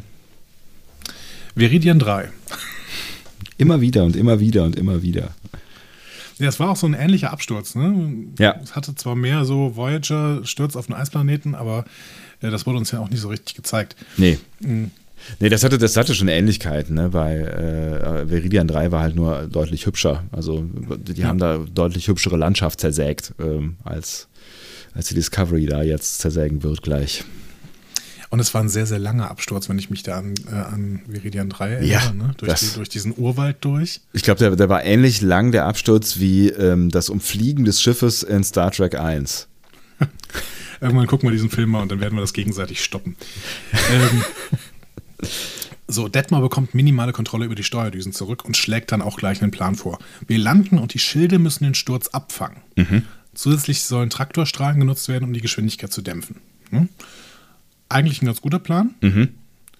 Und es funktioniert auch einigermaßen. Die Discovery wird nur extrem durchgerüttelt und landet dann auf einer Art Eisplateau eines Steinplaneten. Dass das funktioniert hat, fand ich echt schon bemerkenswert. Also ich habe echt gedacht, so krass, äh, so, ein, so ein Raumschiff, das muss ganz schön äh, ganz schön stabil gebaut sein, so, ne? Also ich habe ja keine Ahnung, woraus das, äh, woraus so eine Discovery gebastelt wurde, ne? Aber wenn du dir jetzt vorstellst, irgendwie so ein Flugzeug würde mit so einer Geschwindigkeit ähm, auf die Erde auftreffen, also no, no, no chance, so, ne? Ja, aber die Traktorstrahlen haben ja offensichtlich da gehalten und offensichtlich gab es auch so ein Stück weit zumindest Trägheitsdämpfer, hm. wenn die auch nicht hundertprozentig funktioniert haben. Ja, sonst wären die ja überall hingeflogen eigentlich. Ne? Genau. Die sind nur ein bisschen rumgeflogen, ja. Wer jetzt die nachher von, von, dem, äh, von der Frontscheibe alle abkratzen können von ja. innen so. Ne? Das, das, ja. ja. Die waren ja auch alle nicht angeschnallt, ne? Die sind nee. alle nicht angeschnallt auf diesen Schiffen. Ja, es ist auch krass, ne? Wer führt da eigentlich mal die Gurtpflicht ein? Meine Güte. meine, äh, das bremst ja dann auch doch recht abrupt, ne? Und ähm, ja, wenn die angeschnallt gewesen wären, dann ne, wäre Detmar vielleicht nicht einmal quer über die Kontrollen da geflogen. Und Airbags. Airbags. Auch die gibt's nicht. Nee, gar nichts. Die, die kommen also. sich ganz schön sophisticated vor. In der Zukunft brauchen wir alles nicht. Ja, ich finde, der ADAC könnte sich da mal einsetzen für, für neue Richtlinien. Safety, Safety auf, bei Star Trek, bitte. Ja. Gut, dann gehen wir ins Intro. Jo. Ist dir irgendwas aufgefallen? Michelle Jo ist dabei. Jo, als Special Guest Star. Yes. Ne? Übrigens, äh, wie wir nachher auch sehen im Abspann, ist auch Jet Reno als Guest Star geführt. Ah. Also beziehungsweise äh, Tick Taro. Ja. Hm? Ähm, Bisschen schade. Guest Star, ja. den sehen wir später noch, aber ja. das sind die beiden auf jeden Fall Guest Stars. Ja. Ja, ist ein bisschen schade, aber im Endeffekt, äh, Michelle Jo wird seit jetzt zwei, seit zwei Staffeln die ganze Zeit als Gaststar geführt. Also so sch schlimm ist es offensichtlich nicht. Die kommen ja immer wieder. Ja, das stimmt. Und Michelle Yeoh ist wirklich gefühlt, äh, in der, zumindest in der letzten Staffel, in jeder Folge mit dabei gewesen. Ne? Aber wahrscheinlich war sie es ja. nicht, aber es fühlt sich, fühlt sich so ein bisschen so an. Ja, ich glaube, die waren, also in zwei, drei vielleicht nicht und dann. Ja. Ich bin eh gespannt, was sie mit ihr jetzt hier machen. Ne? Also ich meine, sie ist ja schon auch ein ganz spannender, ein, spann ein ganz spannendes Chaos-Moment, wie wir in dieser Folge feststellen. Mhm. Das heißt, ja. ähm, ich könnte mir schon noch vorstellen, dass die Writer erstmal sich ganz ja, schon darüber freuen, dass sie da ist, so, dass sie mit ihr spielen können, dass sie so ein bisschen auch äh, sie nutzen können. Ähm, aber irgendwann äh, ich meine, sie sagt es ja, sie sagt es ja eigentlich selber dann äh, später irgendwann in, in einer Gangszene, äh, du, ich habe noch eine Verabredung mit der Sektion 31-Serie. Ja, genau, das sagt sie. Ja. Aber äh, du weißt, ich bin ja großer Michelle Jo-Kritiker. Ja. Ähm, aber ähm, das beruht ja fast nur auf Vorurteilen, deswegen ist alles in Ordnung eigentlich. Ähm, ich muss dir sagen, mir hat sie hier sehr, sehr gut gefallen und das mhm. werde ich auch im Fazit nachher nochmal ähm, rüberbringen, warum ich auch finde, dass diese Serie gerade Michelle Yeoh sehr, sehr gut gebrauchen kann. Ja. Beziehungsweise Georgiou, also Imperatorin Georgiou. Ne? Ja. Ähm, die Crew rappelt, rappelt. Rappelt. Rappel Zappel. Rappelt sich auf. ja, Gott sei Dank. Ja, wir haben auf Englisch geguckt, Freunde. Jetzt guck nicht so. Wir haben auf Englisch geguckt. Das ist alles anders. Es klingt alles ganz anders. Ohne Untertitel. Ich muss irgendwie wieder rauskommen aus meinem englischen äh, Duktus hier. Es rappelt und zappelt in deinem Hirn. Die Besatzung rappelt sich wieder auf und alle feiern Kayla Detmer. Warum heißt Kayla Detmer eigentlich Kayla Detmer, wenn es aus Düsseldorf kommt? Äh, die könnte doch, keine Ahnung, Marlene Detmer heißen oder so. Kayla. Kayla. Ja, vielleicht ist es im äh, 23. Jahrhundert schon. Moment. Was haben wir denn für eine. Nee, wir, wir, kriegen ja im 24. Jahrhundert kriegen wir noch gezeigt, dass es verschiedene Sprachen gibt, ne? Mhm. Ja, auch auf der Erde. Ich wollte gerade sagen, vielleicht ist es einfach mittlerweile so, dass, dass äh, überall Föderationsstandard gesprochen äh, wird und deswegen auch die Namen internationalisiert sind, aber in Frankreich wird ja offensichtlich noch Französisch gesprochen. Oh, oui. Aber vielleicht ist Kayla auch der ähm, 23. Jahrhundert Kevin. you never know. You never know. Naja gut, Detmar scheint es heftiger erwischt zu haben. Irgendwas ist mit ihrem Implantat und das müssen wir im Auge behalten. Ne? Da ja. wird ja diese Episode noch viel drauf angespielt. Ja, ohne dass es aufgelöst wird. Ne? Also das scheint irgendwie was zu sein, was uns noch weiter beschäftigen wird. Genau. Ähm, ich habe ich hab, ich hab totale Angst übrigens gehabt, kurzzeitig, aber ich habe das wieder verworfen, weil das wäre zu absurd, dass in dem Implantat jetzt Control ist. Nee, das ist, das, äh, das habe ich tatsächlich nicht gedacht. Aber ich habe, ich, ich bin aber auch zu nichts, ich habe mich entschieden, es nicht weiter zu thematisieren in meinem Hirn, weil ich kurz drüber nachdachte und dann irgendwie äh, zurückspulen musste, weil ich erst ver ver verpasst habe und habe dann äh, das irgendwie zu den Akten gelegt und nicht mehr drüber nachgedacht äh, später ich habe aber auch keine gute Erklärung, weil sie, das ist ja ganz offensichtlich dramaturgisch so angelegt, dass es uns darauf hinweisen soll mit einem mehr als einem Zaunpfahl. Mhm. Ähm, aber was, was könnte es denn sonst sein? Was, was, was, denkst du denn? Was könnte, was könnte ich denn weiß sonst? es überhaupt noch nicht. Es ist offensichtlich nichts Medizinisches, das hat Dr. Pollard später festgestellt. Ja. Ähm, ich weiß es nicht. Keine Ahnung. Ich meine, äh, ich, ich, hatte, ich hätte es jetzt irgendwie spätestens in dieser Dr. Pollard-Szene äh, so verstanden wie, ähm, es ist nichts Medizinisches, also ist es ein Trauma. Es ist natürlich schade, dass gerade sich niemand ordentlich darum kümmern kann, weil ich meine, sie hatte, hat ja offensichtlich, also auf ihren Schultern lag äh, das Schicksal aller Menschen auf der Discovery, also aller äh, Personen, äh, Lebewesen auf der Discovery. Und ähm, vielleicht ist das einfach so ein bisschen so dieses Stresssyndrom-Dings, was man vielleicht hat, nachdem man sich bewusst wird, was da eigentlich gerade passiert ist. Ich weiß nicht. Keine Ahnung. Ich finde eigentlich ganz gut, wenn uns das so ein bisschen im Hintergrund noch weiter wabert, dass es nicht so ist wie bei Arian, dass wir sie plötzlich mal kennenlernen, dass es Arian gibt und kurz danach wird sie zum äh, Super Cyborg und will alle töten. genau. Ja, fünf, fünf Minuten Character Building und dann äh, 40 Minuten einreißen. Ähm, ja, das mit Control macht mich jetzt fertig, Alter. Da habe ich überhaupt nicht drüber nachgedacht. bitte, bitte nicht, bitte nicht. Nee, das darf, das darf echt nicht passieren. Das darf echt nicht passieren. Nein, nein, die haben Control beerdigt. Gehen wir mal davon aus, dass sie Control beerdigt haben. Die müssen das auch gecheckt haben, oder? Ich meine, sie haben ja auch irgendwann mal geschrieben, das dürfen wir auch nicht vergessen. Ir irgendwer fand das geil in diesem Writers Room. Ja, vielleicht ist der jetzt auch gefeuert. Wieso Alex Kurtzman? Akiva Goldsman ja. ist nicht mehr dabei, ne? Übrigens bei Discovery, glaube ich. Stimmt. Weiß ich nicht, also zumindest nicht, nicht in beiden äh, Vorspannen, ne? Ja, und ich meine auch gar nicht mehr. Ich meine, der hat Discovery verlassen für Picard. Nun gut. Nun gut. Saru ähm, schickt Detmer zur Krankenstation und nimmt das Heft des Handelns jetzt in die Hand. Ne? Mhm. Äh, Statusreport kaputt. Sensoren kaputt. Com kaputt. Äh, schlechter Zustand, die Discovery. Ja, das Hefter, was er in die Hand genommen hat, ist ganz schön durchlöchert. Genau. Reno hat das dumpfe Gefühl, dass das nicht Terralysium ist. ist aber nur so ein Bauchgefühl. Reno hat so Bauchgefühle die ganze Zeit. Weil Terralysium hat er auch kein Eis, oder? So. Also sie spekuliert, äh, dass man wahrscheinlich erstmal ein paar kaputte IPS-Relais reparieren müsste, damit alles wieder läuft. Mhm. Ähm, und die Zeit drängt, denn der Crew dämmert langsam. Burnham ist ganz alleine und kann weder geortet noch gerufen werden. Das ist schlecht. Ist ja, ist ja, ist ja nett, irgendwie habe ich gedacht, dass, äh, dass sich alle sofort um Burnham äh, äh, kümmern, ne? Ja, denk immer bitte daran, wir befinden uns jetzt nicht hier irgendwie sieben Wochen später, die sind vor zehn Minuten mit Burnham zusammen losgeflogen. Naja, okay, ja, es ist schon ein Punkt. Und äh, vor allen Dingen wollte sich ja, also sie sind ja da wegen ihr, ne? Also sie äh, haben sich ja hinter sie quasi gestellt, um, um die, äh, das Universum zu retten. Genau. Saru teilt die Crew also in Paare ein, weil es ja keine interne Kommunikation gibt. Kann man sich zumindest unterhalten. Da habe ich gedacht, so was? Und wenn jemand kommunizieren muss, läuft der andere weg oder was? Oder wie macht er das dann? Egal. Wenn, wie, wie bewertest du den Move? Das mit den Paaren? Also wir beide haben ja zusammen Jugendarbeit gemacht, ne? Und da ja. muss man sagen, Dreiergruppen sind immer besser, ne? Als Paare. Einer verletzt sich, einer kann bei ihm bleiben und einer Hilfe holen. Punkt. So, ja. Ja, True Story. Und äh, bei Vierergruppen gibt es dann nicht mal Mobbing. Stimmt. Also Vierergruppen. Also im besten ja. Fall nicht. Ja, ja. wenn es heterogene Vierergruppen sind. Also Zweiergruppen sind offensichtlich äh, keine gute Wahl. Nee, Zweiergruppen sind auch immer, weißt du, das ist dann immer, äh, wir gehen mal zu zweit. Also das Schlimmste ist ja, ich gehe mal allein in den Keller, um zu gucken, warum Julie denn so lange da unten bleibt. Das, das, das, das ist der, der Worst, Worst Case. Ja, äh, genau. Tropen. Genau. Aber zu, zu zweit in den Keller gehen macht es auch nicht besser, weil dann wird das eine Ding, äh, wird, wird, wird, wird die eine Person von diesem Ding gefressen oder was auch immer.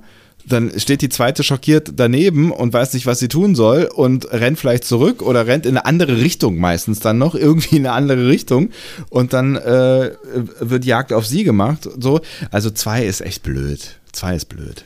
Thema Zweiergruppen. Was hätte Reno denn gemacht, wenn nicht zufällig am Ende Nilsson vorbeigekommen wäre?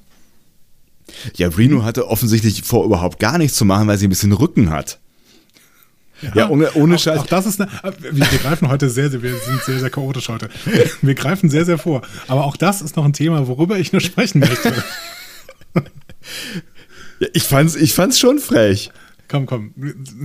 Wir, wir, springen, wir springen viel zu sehr. So. Die, die Leute sind nur völlig verwirrt. Die sind von uns Struktur gewöhnt, dass wir eins und eins na, hintereinander durchgehen sollen. Zusammenzählen, nacheinander. So, wo waren wir denn? Und so. Haben wir, hat man überhaupt schon zwei, oder? Reno modifiziert die Tricorder jetzt, ja. so dass defekte Energieleitungen gefunden werden können. Und Saru macht nochmal klar, Leute, wir alle wollen wissen, was da draußen ist, aber jetzt ist erstmal hier drinnen angesagt. Okay? Hat er ja recht, ne?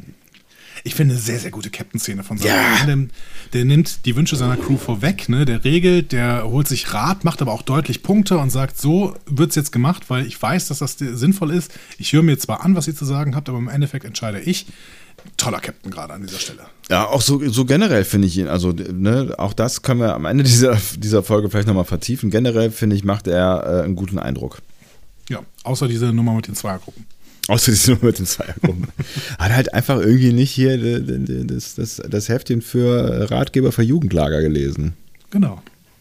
Trottel. Hätte man nicht mal schicken können. Ja, uns fragt ja keiner. Es fängt sofort an. Es wird geschweißt, geschraubt, Verletzte werden gesorgt und die ganze Crew flitzt durch die Gänge. Mhm. Das hat ohne Kommunikation ziemlich gut geklappt, wie ich finde. Vielleicht, ja. vielleicht, ist auch eine halbe Stunde vergangen, man weiß es ja nicht, aber da, da genau. wirklich jeder tut ja gerade da irgendwas. Ne? Tilly hat den Planeten gescannt. Ähm, sollte sie eigentlich nicht, aber sie hat es jetzt gemacht. Und ähm, sie sagt, es gibt zehneckige Blasen mit höherer Sauerstoffversorgung. Mhm. Muss ich auch erstmal googeln, äh, was sie denn da für ein. Äh, für eine Form beschreibt. Habe ich auch nicht verstanden, aber äh, von mir aus zehneckig. Ich habe nur Blasen verstanden. Ja, ähm, es sind zehneckige. Also, ähm, genau. Und das wirkt deswegen sehr, sehr künstlich, weil die zehneckig sind und dementsprechend glaubt sie, dass das halt nicht natürlich entstanden sein kann. Ja, Bryce ist besorgt. Mhm. Der hat das Problem mit der Kommunikation nämlich gefunden, einen defekten Transdatenpunkt. Ähm, reparieren ist unmöglich. Er müsste das Ding komplett neu aufbauen und das dauert Minimum sechs Stunden, wenn man denn genügend Material hat. Wir werden nachher merken, sie haben es nicht. Ja. Giorgio kommt dazu. ähm, wird begrüßt von Tilly mit einem meiner Favorite-Sprüche dieser Episode: You have some Leland on your shoes. ja, aber es stimmt halt. Es stimmt, es ist einfach wahr. Es stimmt einfach. Ja, Giorgio will die Sache mit der Kommunikation gerne beschleunigen und macht Bryce dumm an. Und äh, Saru ist auch hier wieder toller Captain, der stellt sich schützend vor ihn und mhm. lässt sie dann stehen. Ja. ja. Ähm, können wir nochmal gerade rekapitulieren? Wer weiß jetzt eigentlich, ähm, dass Giorgio eine Imperatorin aus dem Mirror Universe ist? Saru weiß es? Tilly weiß es?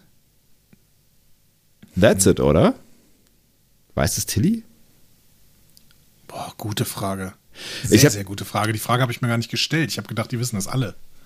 Aber du hast recht, die wissen das nicht alle. Die wissen das nicht alle. Und ich habe mich tatsächlich am Anfang bei, bei Saru gefragt, ob der das weiß, aber ich meine, der weiß das. Okay. Moment, das muss ich mal vielleicht. Das ist ja wichtig für unsere äh, Verständlich. Rede mal irgendwas, ich äh, mal gerade. Meinst du wirklich, man kriegt das recherchiert? Da müsste man doch wahrscheinlich, also entweder müssten wir euch fragen, weil ihr könnt uns das sofort beantworten, ähm, vermutlich, oder mindestens einige von euch. Oder aber ähm, wir müssen halt nochmal irgendwie die eine der, also der, okay. eigentlich ist das Ende der letzten Ich habe die Frage von Quora gefunden. Ähm, Did Pike know Giorgio was from the Mirror Universe the whole time? Nee. Ähm, Oder? Nee. So, darauf antwortet Alex Green, schöne Grüße an dieser Stelle. It certainly looked like it. After all, he knew a lot about Section 31. Ähm, hm.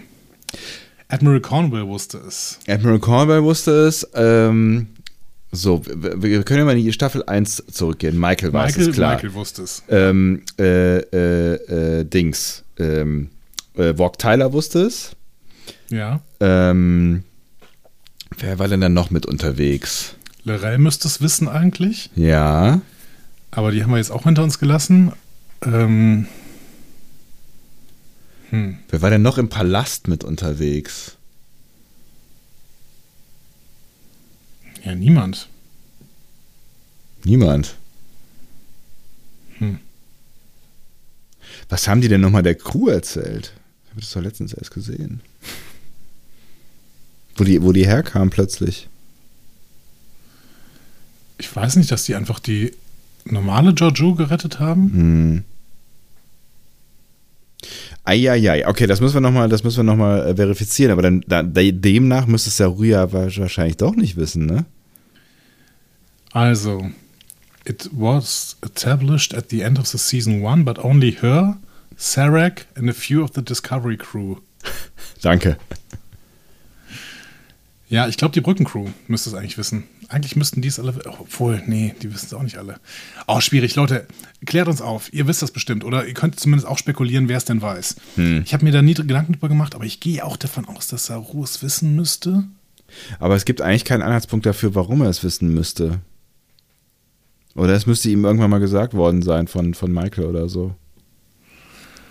Ja gut, aber spätestens nach dieser Episode weiß er, dass sie sich nicht zur ähm, Föderation gehörig fühlt. Das ja, aber eigentlich nach dieser, nach dieser äh, Show hier jeder. So. Aber sie kann sich natürlich immer mit dieser Sek Sektion 31-Nummer äh, irgendwie rausreden, äh, ne? Die ja, denken jetzt alle. Aus allem. Ja, aber niemand wird denken, hallo, das ist eine Imperatorin aus dem Spiegeluniversum. Nee, das nicht, stimmt. Also, ich bin sehr, sehr gespannt, was ihr denn da spekuliert. Wer weiß das? So. Ob das alle wissen, vielleicht mittlerweile auch alle wissen. Vielleicht haben wir da auch irgendwas wieder vergessen aus der zweiten Staffel. Vielleicht wird das ja irgendwann mal thematisiert in irgendeinem Briefing oder so. Gab es mal eine Mail oder so. Hm. Gut. Wir können es jetzt gerade nicht klären, dann gehen wir mal weiter im Text. Ja. Yep. Mhm. Stamets liegt im Koma in der Krankenstation und erst als Kalber ihn mit einem Hypospray aufweckt, bemerkt äh, man das Chaos, das auf der Station herrscht. Ich finde, das war sehr, sehr schön gemacht. Tolle Szene, fand ich auch. Also dieser, dieser Move oder dieses, dieses äh, ne, dieses Reinzoomen dann äh, in, in diese Betriebsamkeit fand ich, fand ich auch äh, krass und auch irgendwie ganz, ganz geil, dass das so realistisch geschildert war. Ne? Also, dass es halt irgendwie, dass halt einfach Chaos war, dass es laut war und ähm, dass es eigentlich auch kein Moment war, in dem man aus dem Koma wachen wollen würde. Ne? Also, das, das war halt eine Notfallsituation so. Ne? Was glaubst du, warum hat er ihn überhaupt aufgeweckt? Naja, er sagt ja, er braucht das Biobad. Ist die Frage, ja, gut, ob, er, ob, er, ob er das, ja, vielleicht kann er, kann er den, kann er den, also braucht er, braucht das Biobed, braucht man das Biobed, um das Koma zu überwachen quasi? Ah ja, das kann natürlich sein, ne? Also sonst hätte ich jetzt halt gesagt, okay, schieb dir noch einfach in diese andere, ähm, in dieses andere Räumchen da, wo dieser Regenerator war. Hm. Ja, aber du hast recht, wahrscheinlich braucht man das Biobed, um das Koma zu überwachen. Ja, Stamets erinnert sich an alles, das ist erstmal schön. Ne? Ja. Ne? Ähm, wir haben ja keine Erinnerungslücken. Und er muss jetzt sein Bett für die schweren Verletzten freimachen, wie du schon gesagt hast. Seine wichtigste Frage ist: When are we? Mhm. Wann sind wir? Weiß keiner. Genau. Kalber bringt ihn da auf den neuesten Stand. Wissen wir nicht. Keine Ahnung. Wissen wir nicht und alles ist kaputt. genau. Ähm, Stamets würde gerne helfen, mhm. aber er kann nicht buchstabieren. Er soll nämlich irgendwie, also wenn ich es richtig verstanden habe, soll er den Satz buchstabieren. Mein Partner hat mich aus dem Koma erweckt und alles, was ich bekommen habe, war dieses lausige T-Shirt. ähm, ja, irgendwie sowas in der Richtung habe ich auch verstanden. Er versucht ja dann hinterher, ich glaube, das T-Shirt ist er gekommen oder sowas. Ne? Ich weiß es nicht mehr. Ja, ja, ja. Also er wird erst verlegt ähm, und da sehen wir übrigens schon die sichtlich verstörte Detmar, die in die Krankenstation kommt. Ja. Und ähm, dann buchstabiert er tatsächlich und ähm, der äh, Kalber lässt ihn durchfallen, weil er den Bindestrich beim T-Shirt vergessen hat. genau. Ja, mein Gott. Sehr, sehr unfair. Ja, aber ich meine, der ist gerade aus dem äh, Koma erwacht und es wird ja Gründe gegeben haben, auch wenn wir das vergessen haben, warum er ins Koma äh, in the first place äh, gekommen ist. So. Ja, der sah gar nicht mehr so gut aus in diesem Rückblick. Nee. Er wird also in ein Regenerationsgerät gelegt und soll da dann ein paar Zyklen drin bleiben. Kuss und ab für Kalber. Ne? Ja.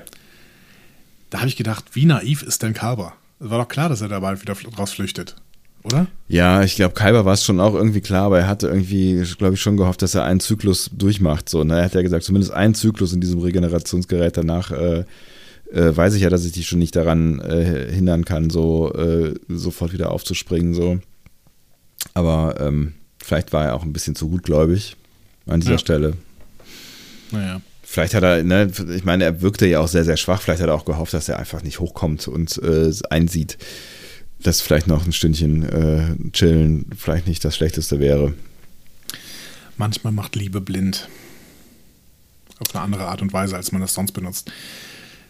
Ähm, Detmar ist weiterhin sehr verstört. Ne? Ja. und wird dann auch noch verstörter, als so ein Osnolos Crewmitglied in der Krankenstation stirbt und weggebracht werden muss. Ähm, Dr. Pollards Scan ergibt aber keine Schäden.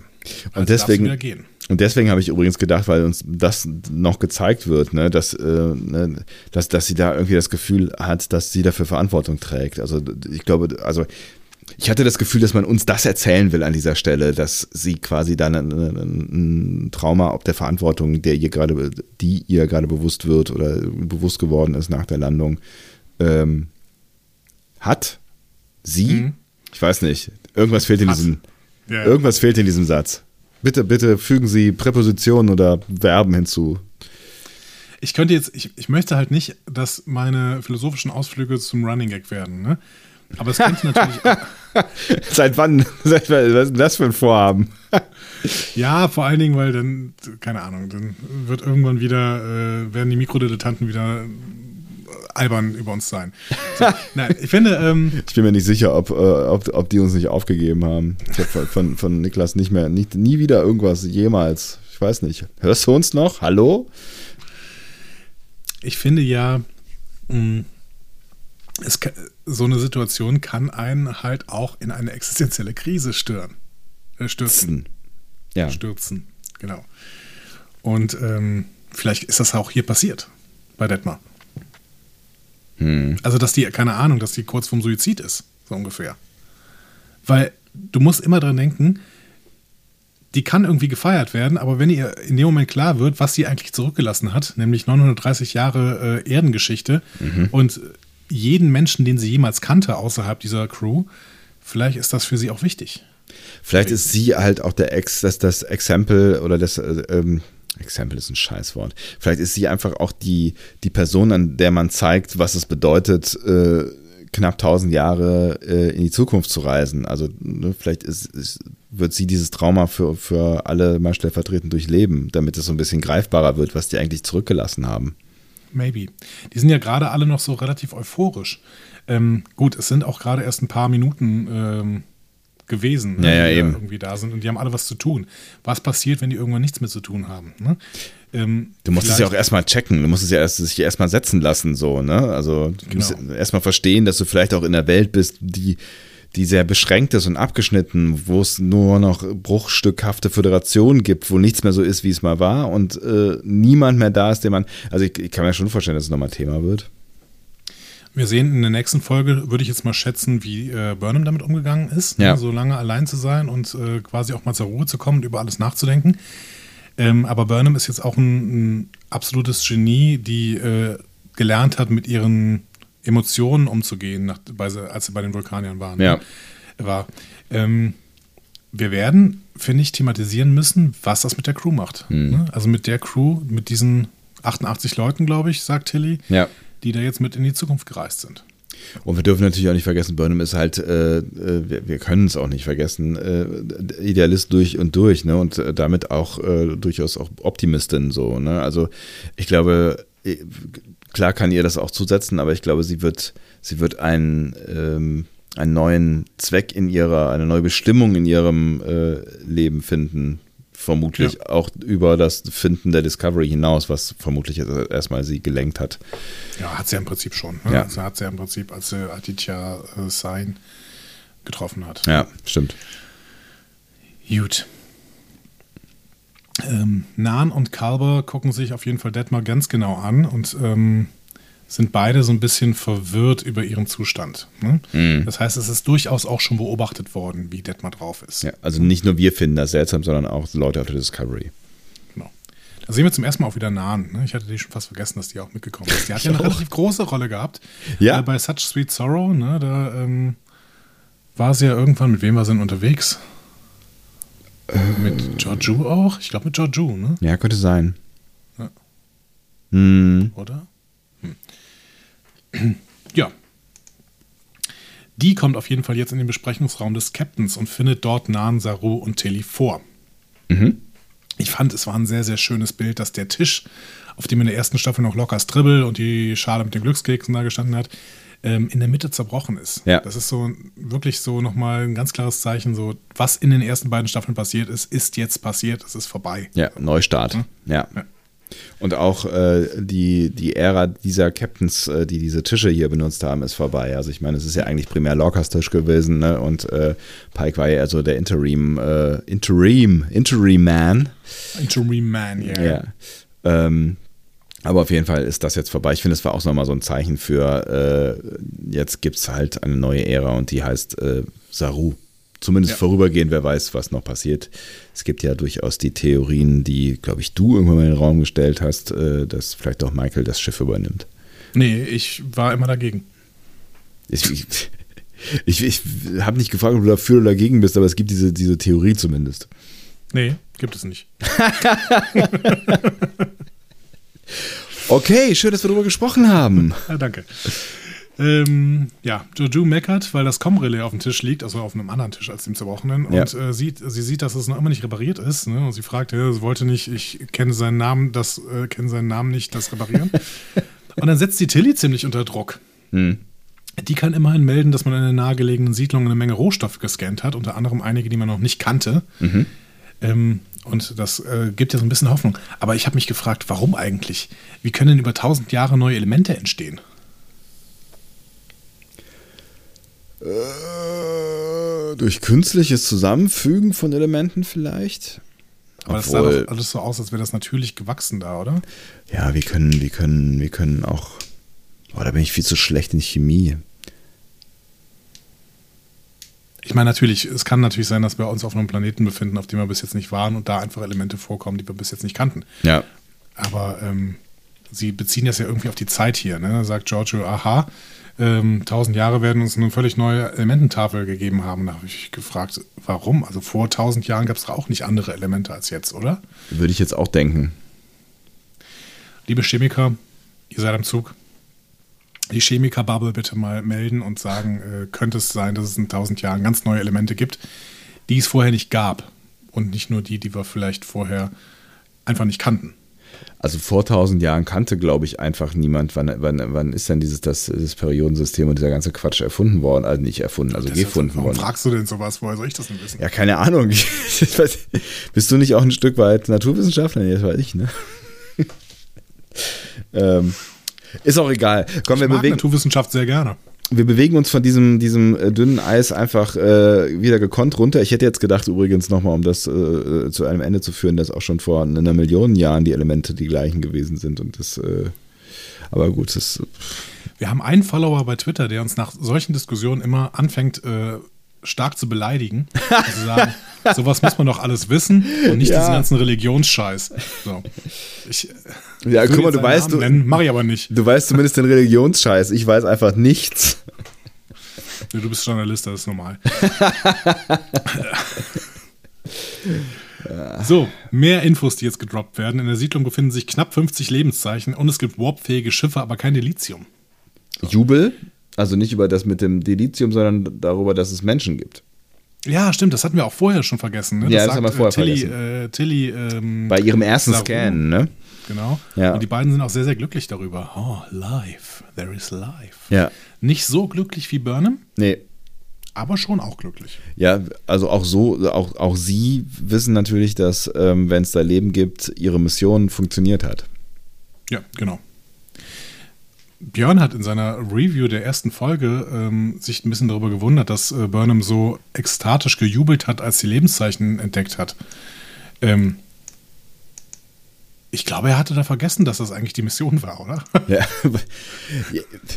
Vielleicht, ne? Also ich kann das, ne, wir haben ja auch drüber gesprochen in unserer ersten Folge, ich, ich kann das schon durchaus nachvollziehen, weil das ist ja, ich meine, wo wir gerade dabei waren, was die alles aufgegeben haben, das ist ja der einzige Sinn dahinter gewesen, warum sie all das aufgegeben haben und warum Michael ja. diesen scheiß Tag hatte und mehrfach ihr Leben riskiert hat und irgendwie äh, mit dem, mit, mit, mit Kopf über in, in so einem Quarzsand äh, aufgewacht ist und äh, äh, ne, nach, nach, nachdem sie dann da irgendwie sich wieder befreit hat und also da, ich glaube schon, dass man also auch also, das wäre richtig kacke gewesen, oder? Die landen alle so tausend Jahre in die Zukunft und dann bemerken sie keine Lebenszeichen mehr im gesamten Universum. Möp. Das wäre richtig, richtig doof gewesen. Dann hättest, dann hättest du allerdings auch nur Stoff für eine Folge gegeben.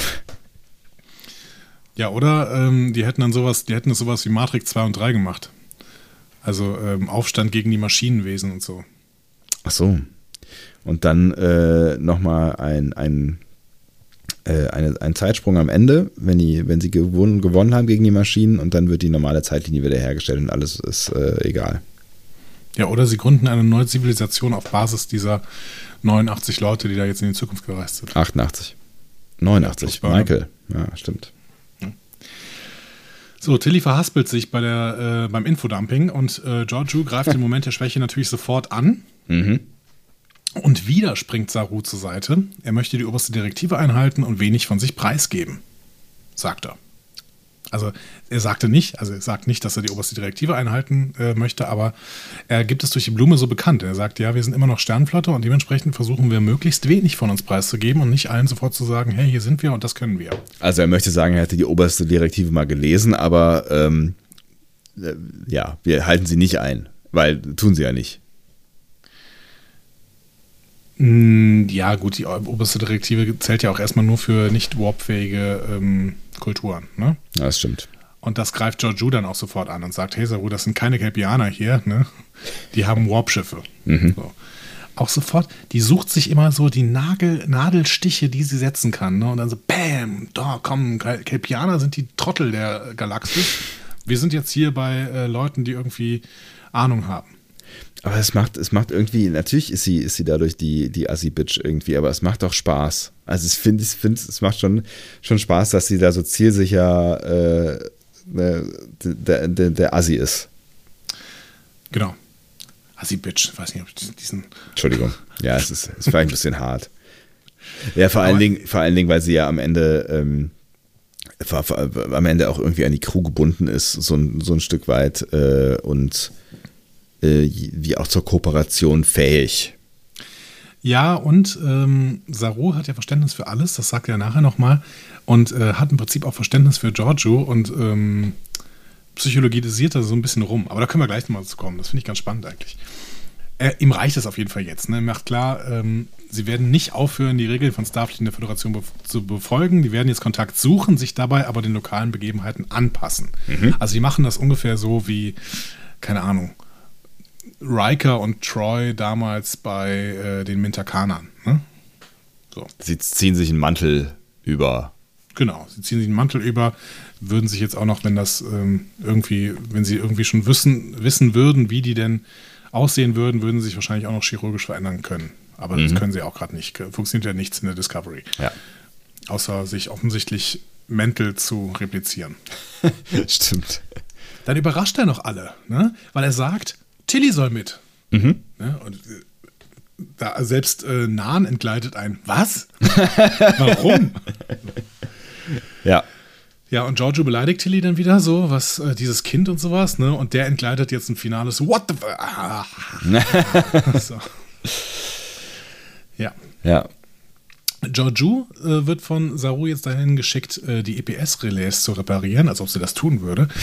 Und ähm, Nahen soll die Reparaturen überwachen. Also mhm. alle Reparaturen. So. Wie hast du die Rolle von Nahen hier wahrgenommen? Im Gespräch oder jetzt im Anschluss? Erstmal im Gespräch. Hm. Oh, hm, eher passiv, oder? Also ich weiß nicht so genau. Also sie. Warum ist sie dabei? Was würdest du, was würdest du denken? Vielleicht wegen Georgiou? Ich habe mich gefragt, ob sie jetzt Sicherheitschefin ist. Aber äh, stimmt, sie wurde nicht, sie wurde nicht offiziell. Es wird ja nachher thematisiert zwischen ihr und Georgiou, ne, warum sie denn jetzt irgendwie da ist. Aber ähm, sie wurde niemals richtig eingesetzt, ne? Das ist, äh, ist ja, aber schon, vielleicht ist ja. sie dem Rang wegen schon ähm, die oberste ähm, Offizierin in diesem Bereich. Hm. Ich habe tatsächlich das jetzt so ein bisschen so für, für äh, oder als Gesetz empfunden, dass sie jetzt halt, keine Ahnung, sie ist halt die Sicherheitstante gewesen vorher und jetzt sie ist im Prinzip die einzige, ähm, der einzige Sicherheitsmensch an Bord, ähm, zumindest von dem wir wissen, also in dem Rang und, und dann ist sie mhm. halt irgendwie jetzt für die Sicherheit zuständig. Also so habe ich es verstanden, also ohne es zu hinterfragen und ähm, habe deswegen auch gedacht, dass äh, Saru ihr quasi jetzt dieses Kommando oder diese, diese Aufgabe gibt, weil sie halt jetzt gerade die, die, die Dame ist, die für Sicherheit zuständig ist. Ja. Ich finde, das muss man noch ein bisschen äh, klarer bekommen irgendwie in dieser mhm. Staffel. Ne? Da muss uns noch ein bisschen klarer thematisiert werden, wer jetzt für was wirklich zuständig ist auf diesem Schiff. Sind ja auch gerade erst mal ein paar Minuten da. Naja, eben. So, wir gehen in die Sporenreaktionskammer, beziehungsweise in den Raum davor, der ja offensichtlich zumindest ein Teil des Maschinenraums ist. Ähm, in der Sporenreaktionskammer äh, werden. In der Sporenredaktion. wir bringen neuesten äh, Sporenzeitungen Sporen News. In der Reaktionskammer werden gerade die Reste von Leland weggeräumt. Das sport mich heute an. Uh. Ja, wie fandst du das? Lecker, ne? Ach, mit, mit, einer, mit einer Schöppe. Der arme Gene oder ähm, wie nennt äh, Reno den? Ja, habe ich schon wieder vergessen. Habe ich schon wieder vergessen. So? Hesmet, glaube ich. Hier, dieser Hesmet. Ich bin Gene. Ist mir egal, ja. habe ich schon wieder vergessen. Oh Mann, Reno, ey. Ja, äh, die ist super, oder? Ja, ich, ich habe ich hab sie schon auch gefeiert. In der, ja. ich, ich, also das ist, das ist genau wie bei, bei Georgiou kann ich mir vorstellen, dass auch Reno einfach einen Heidenspaß macht zu spielen. Ja, ja, ja, glaube ich auch. Äh, Techno Terror hat aber auch einfach Comedy-Timing, deswegen kann sie es auch einfach gut spielen. Ja, also. ja, auf jeden Fall. Stamets äh, hat sich offensichtlich selbst entlassen und kommt da jetzt an. Ne? Mhm. Oh Wunder. Und er trifft dann auf Reno und beide teilen ein Schicksal, nämlich Schmerzen. Ne? Reno mhm. kann nämlich kaum noch laufen. Sagt sie. Sagt sie. Und ähm, ich finde es total spannend, weil, weißt du noch, als Reno uns angekündigt worden ist, als gesagt wurde, ja, Techno Terror spielt jetzt bei Discovery mit. Am Anfang, also beziehungsweise vor der zweiten Staffel, da wurde uns in irgendeiner Quelle irgendwann mal angekündigt, dass Reno eine ähm, Offizierin ist, die im Rollstuhl sitzt, die auf einen Rollstuhl angewiesen Stimmt. ist. Stimmt. Stimmt, das ist ja ewig her, ja. Und dann haben wir das vergessen, mhm. weil es einfach nicht passiert ist. Also sie hat in der gesamten zweiten Staffel meiner Meinung nach nicht im Rollstuhl gesessen. Nee, ich hätte jetzt auch, also nicht, dass wir, wir stellen gerade fest, dass wir doch die eine andere Lücke haben, aber ähm, ich glaube, das, das hätten wir jetzt nicht vergessen. Die Frage ist, ob sich das jetzt bewahrheitet, weil sie sagt ja auch irgendwann, äh, meine Wirbelsäule spielt nicht mit. Stimmt, ja. Ach krass. Vielleicht hat sie da irgendeine Regener äh, nicht äh, oder eine, eine de degenerative Krankheit in der Wirbelsäule. Haben wir das irgendwie vergessen? Nein, haben wir nicht. Nein, das haben wir nicht. Ich habe mir nachher nochmal einen Artikel nee. durchgelesen äh, zu Reno. Äh, da steht nichts von irgendeiner degenerativen Krankheit. Aber vielleicht kriegen wir das irgendwie bald gezeigt. Ich hätte jetzt gedacht, das wäre das wäre jetzt die Ursache, ähm, wäre wär halt der, der harte, die harte Landung gewesen. Mhm. Ähm, aber dann gab es doch noch diese Nummer, was war denn das noch, wo sie alleine mit dieser Sache in einem Raum war, die vorher. Mit dem Zeitkristall. Ach ja, genau, mit dem Zeitkristall, den man nicht anfassen durfte, aber sie äh, hat da die ganze Zeit dran rumgemacht. Richtig, vielleicht hat das ja auch irgendwelche Spuren hinterlassen. Ich weiß gar nicht mehr, ob die irgendwie ihre Zukunft gesehen hat. Sie, ich glaube nicht, ich glaube, das hat nur Pike, ne? Ja, ich meine auch. Also wenn ja, dann hätte sie, glaube also hat man uns das zumindest nicht gezeigt. Mhm. Na gut, müssen Aber wir im Hinterkopf halten. Ich fände es ganz spannend, wenn äh, vielleicht irgendwann im Rollenbogen von Tigno Terror stand, ja, du bist eine ähm, Offizierin, die eine degenerative Krankheit hat, hat und irgendwann im Rollstuhl landen wird. Mhm. Ähm, und dann äh, hat das irgendwer aufgeschnappt und hat das ins Netz geschrieben und wir haben das gelesen und haben es dann wieder vergessen. Dann war das bei Reno in der ersten Staffel nicht so, aber in der zweiten Staffel wird es vielleicht so sein. Dann stirbt sie am Ende oder so. Hm, das wäre ja nicht so schön. Aber möglich. Aber möglich, ja. Kann natürlich auch sein, dass das, ne, also ich hätte jetzt kurz überlegt, ob die Mediziner nicht so weit sein müsste, dass man solche Dinge ähm, nicht in den Griff bekommt, aber es kann natürlich auch sein, dass dadurch, dass sie jetzt da am Arsch der Heide sind, ähm, sie nicht die Möglichkeiten haben, die sie hätten, wenn sie äh, noch im 23. Jahrhundert wären. Ja, und es wird wahrscheinlich immer wieder Krankheiten geben, äh, auf die die Medizin erstmal keine Antworten weiß. Ja, stimmt. Siehe unsere jetzige Zeit. Ja ähm, ja, Reno und Stamets sind jetzt ein Team.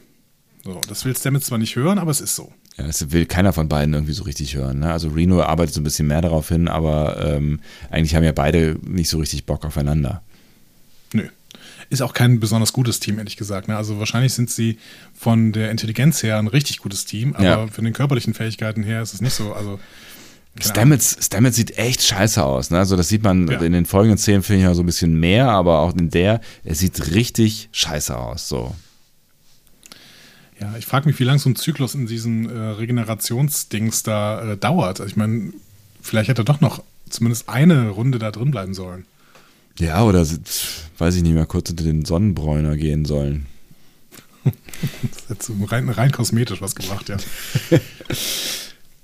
so, wir sehen ganz kurz Tilly und Saru in ihren Quartieren. Das erkennen wir bei Saru aber auch nur, dass da überall Pflanzen sind. Mhm.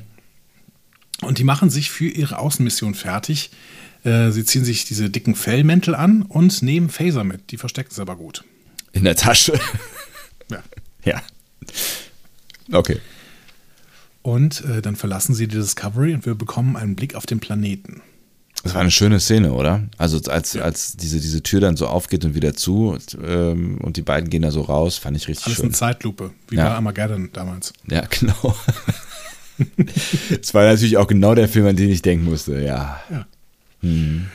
Ja, die Leute, die Leute haben in der ersten, äh, also manche Leute haben im Internet geschrieben, dass in der ersten Folge zu viel Pathos dabei war. Mhm. Ähm, das war natürlich auch wieder leicht pathetisch hier, dieser Walk ins Ungewisse.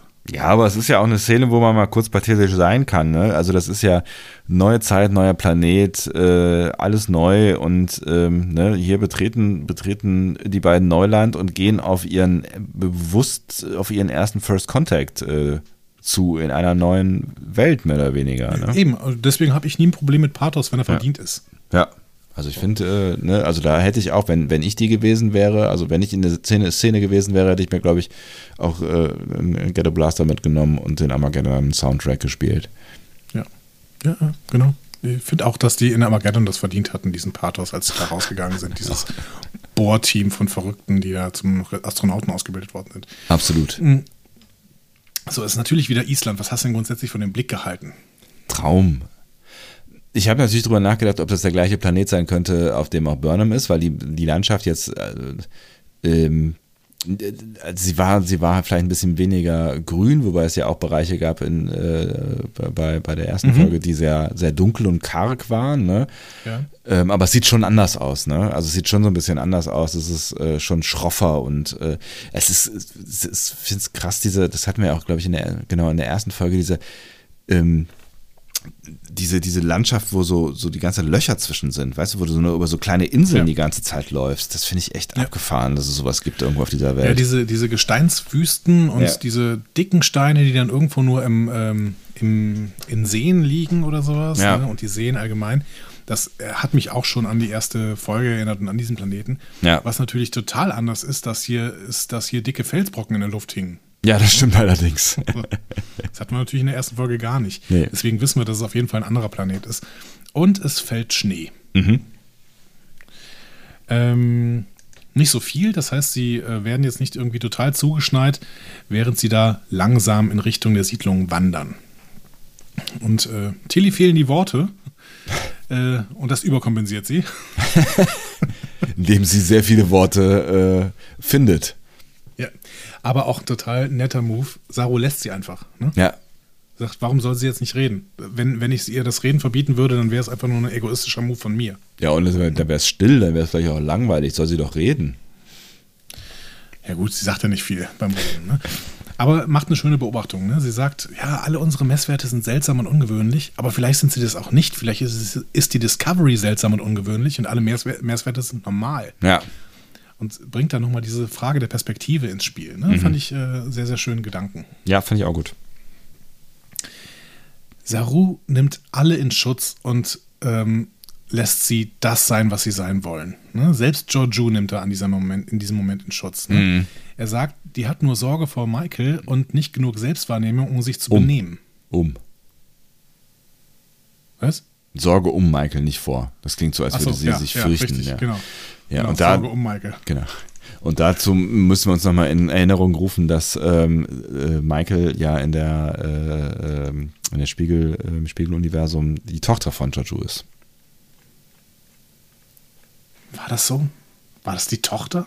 Ich meine, das wäre die Tochter gewesen. Ich würde sagen, maximal die Ziehtochter, oder? Das ja. war doch so. Das, von mir aus auch das, aber, ähm, aber die waren äh, in einem engen Verwandtschaftsgrad. Verwandtschaft? Also auch eine Ziehtochter oder eine Adoptionstochter äh, ist, ist verwandt. Also nicht. Also im Zweifel, also wenn es adoptiert ist, schon noch auf dem Papier, aber du weißt, was ich meine. Ich bin mir nicht so sicher und ja, das muss ich leider kurz rausfinden. Es tut mir fürchterlich leid, aber das ist eine, ähm, eine Sache, die du mir hier vorwirfst. Ich, ich werfe dir was vor, was? Es war doch kein Vorwurf. Ja, du meinst vorwerfen im Sinne von äh, einem Stück Fleisch, einem Hund oder so. Ja. Ähm, Achso, du hörst mir nicht zu, weil du nicht multitasken kannst. Nee, das ein hm, Stück Fleisch, Fleisch Hund, Hund ja, ja. Das meinte ich schon. Also ich meinte, dass du mir einfach eine These vorwirfst, die ich so schlucken muss und das äh, finde ich nicht gut. Ähm, so. Affiliation. Adopted Daughter, okay. Ja, du hast recht. Ha! Also sie hat viele Kinder, steht hier bei Memory Alpha. Multiple children, ja. including Michael Burnham adopted daughter. Okay. Äh, gut, dass wir das auch geklärt haben. Ach, das ist so schön, wie wir uns ergänzen, Sebastian. Du und ich und äh Müllers Kuh. Was? Gott. Wo kommt das eigentlich? Das ist ein Spruch, ne? Das ist so ein irgendwie so ein. Das ist keine Werbung, ich dachte das wäre Werbung. Nee, bitte keine Werbung für Müller machen, wirklich. Für Müller nur Anti-Werbung. Ja. ähm, ja. Genau, was, was hältst du denn von der These? Ne? Also, äh, Georgiou, um da mal wieder ins Thema zu kommen, Georgiou hat nur Sorge um äh, Michael ja. und nicht genug Selbstwahrnehmung, um sich, um sich irgendwie anständig zu benehmen. Ist eine, ist eine schöne These. Ähm oder halt eine andere Selbstwahrnehmung, ne? Also ja. am Ende ist das halt, ne? Also ich, ich glaube schon, dass sie, dass sie, dass sie sich, sich selbst bewusst ist darüber, was, ähm, was sie da tut, aber das ist oder halt eine Reflexion oder so. Ja. Aber es ist halt eine andere Attitude, ne? Also ich meine, sie, sie ist Imperatorin gewesen und hat halt, also das ist ja die Rolle, die wir sehen, ne? Und das ist auch die Rolle, in der sie sich äh, bewegt immer noch so mehr oder weniger. Und es ist halt nur alles sie. Sie, sie, sie, ich bin das Universum. Also dazu, da, deswegen passt sie auch ganz gut als äh, Adoptivmutter von Michael vielleicht. Ähm, ja, also. Er, er, macht, er macht damit ja wieder eine Theorie auf. Ne? Er macht damit wieder die Theorie auf, dass die Leute im Spiegeluniversum im Prinzip nur Produkt ihrer, ihrer Umstände sind. Und wenn das Spiegeluniversum irgendwann nicht einen falschen Abzweig genommen hätte, wäre es da eventuell auch wie im, im Prime Universe. Also er sagt, Meinst du, er bezieht Giorgio sich könnte auch nett sein. Ähm, ja, ne, ne. Ich würde denken, er geht von einer anderen, äh, von einer anderen Perspektive aus. Also es ist die große Frage, ähm, die, die ich eben gestellt habe. Weiß äh, Saru, dass Giorgio ähm, eine Imperatorin so, ist oder ja. nicht? Nehmen wir an, ähm, er weiß es, dann hast du recht. Ne? Dann würde er quasi voraussetzen, dass ähm, nur die Vita quasi sie zu dem gemacht hat, was sie ist oder was oder die Umstände sie zu dem gemacht oder ne, also dass sie quasi wie wir alle vielleicht auch eine, eine die die Summe unserer Erfahrungen oder Nichterfahrungen sind. Ähm, ich hätte jetzt gedacht, dass er, wenn er es nicht weiß, ähm, quasi die, die Eigeninterpretation startet, dass sie einfach eine, eine etwas verstrahlte Person ist, der es halt an an Reflexionsfähigkeit fehlt oder an, mhm. an, an, Wahrnehmung für, also dass sie nicht merkt quasi, was sie auslöst durch ihr Verhalten. Das ist ja im Prinzip das, was, was er so ein Stück weit sagt.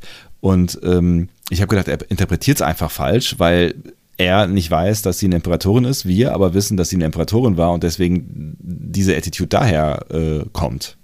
Mhm. Möglich, ja, das, das wirft uns wieder auf diese Frage vom Anfang zurück. Ne? Ja. Also, wer weiß eigentlich, dass Giorgio Imperatorin war? Ja. Ja, können, können wir an dieser Stelle nicht klären. Ja. Genau. ähm, er hat aber noch ein paar nette Worte zu Tilly, also Saru. Ne? Ähm, und er hat sie mitgenommen, weil er ihr uneingeschränkt vertraut ne? mhm. und sie ein toller Ersteindruck ist. War das, war das hier, also, war das hier ein bisschen auf der Flirty Road? Nein, nein, nein, nein Quatsch. Unsinn. komm.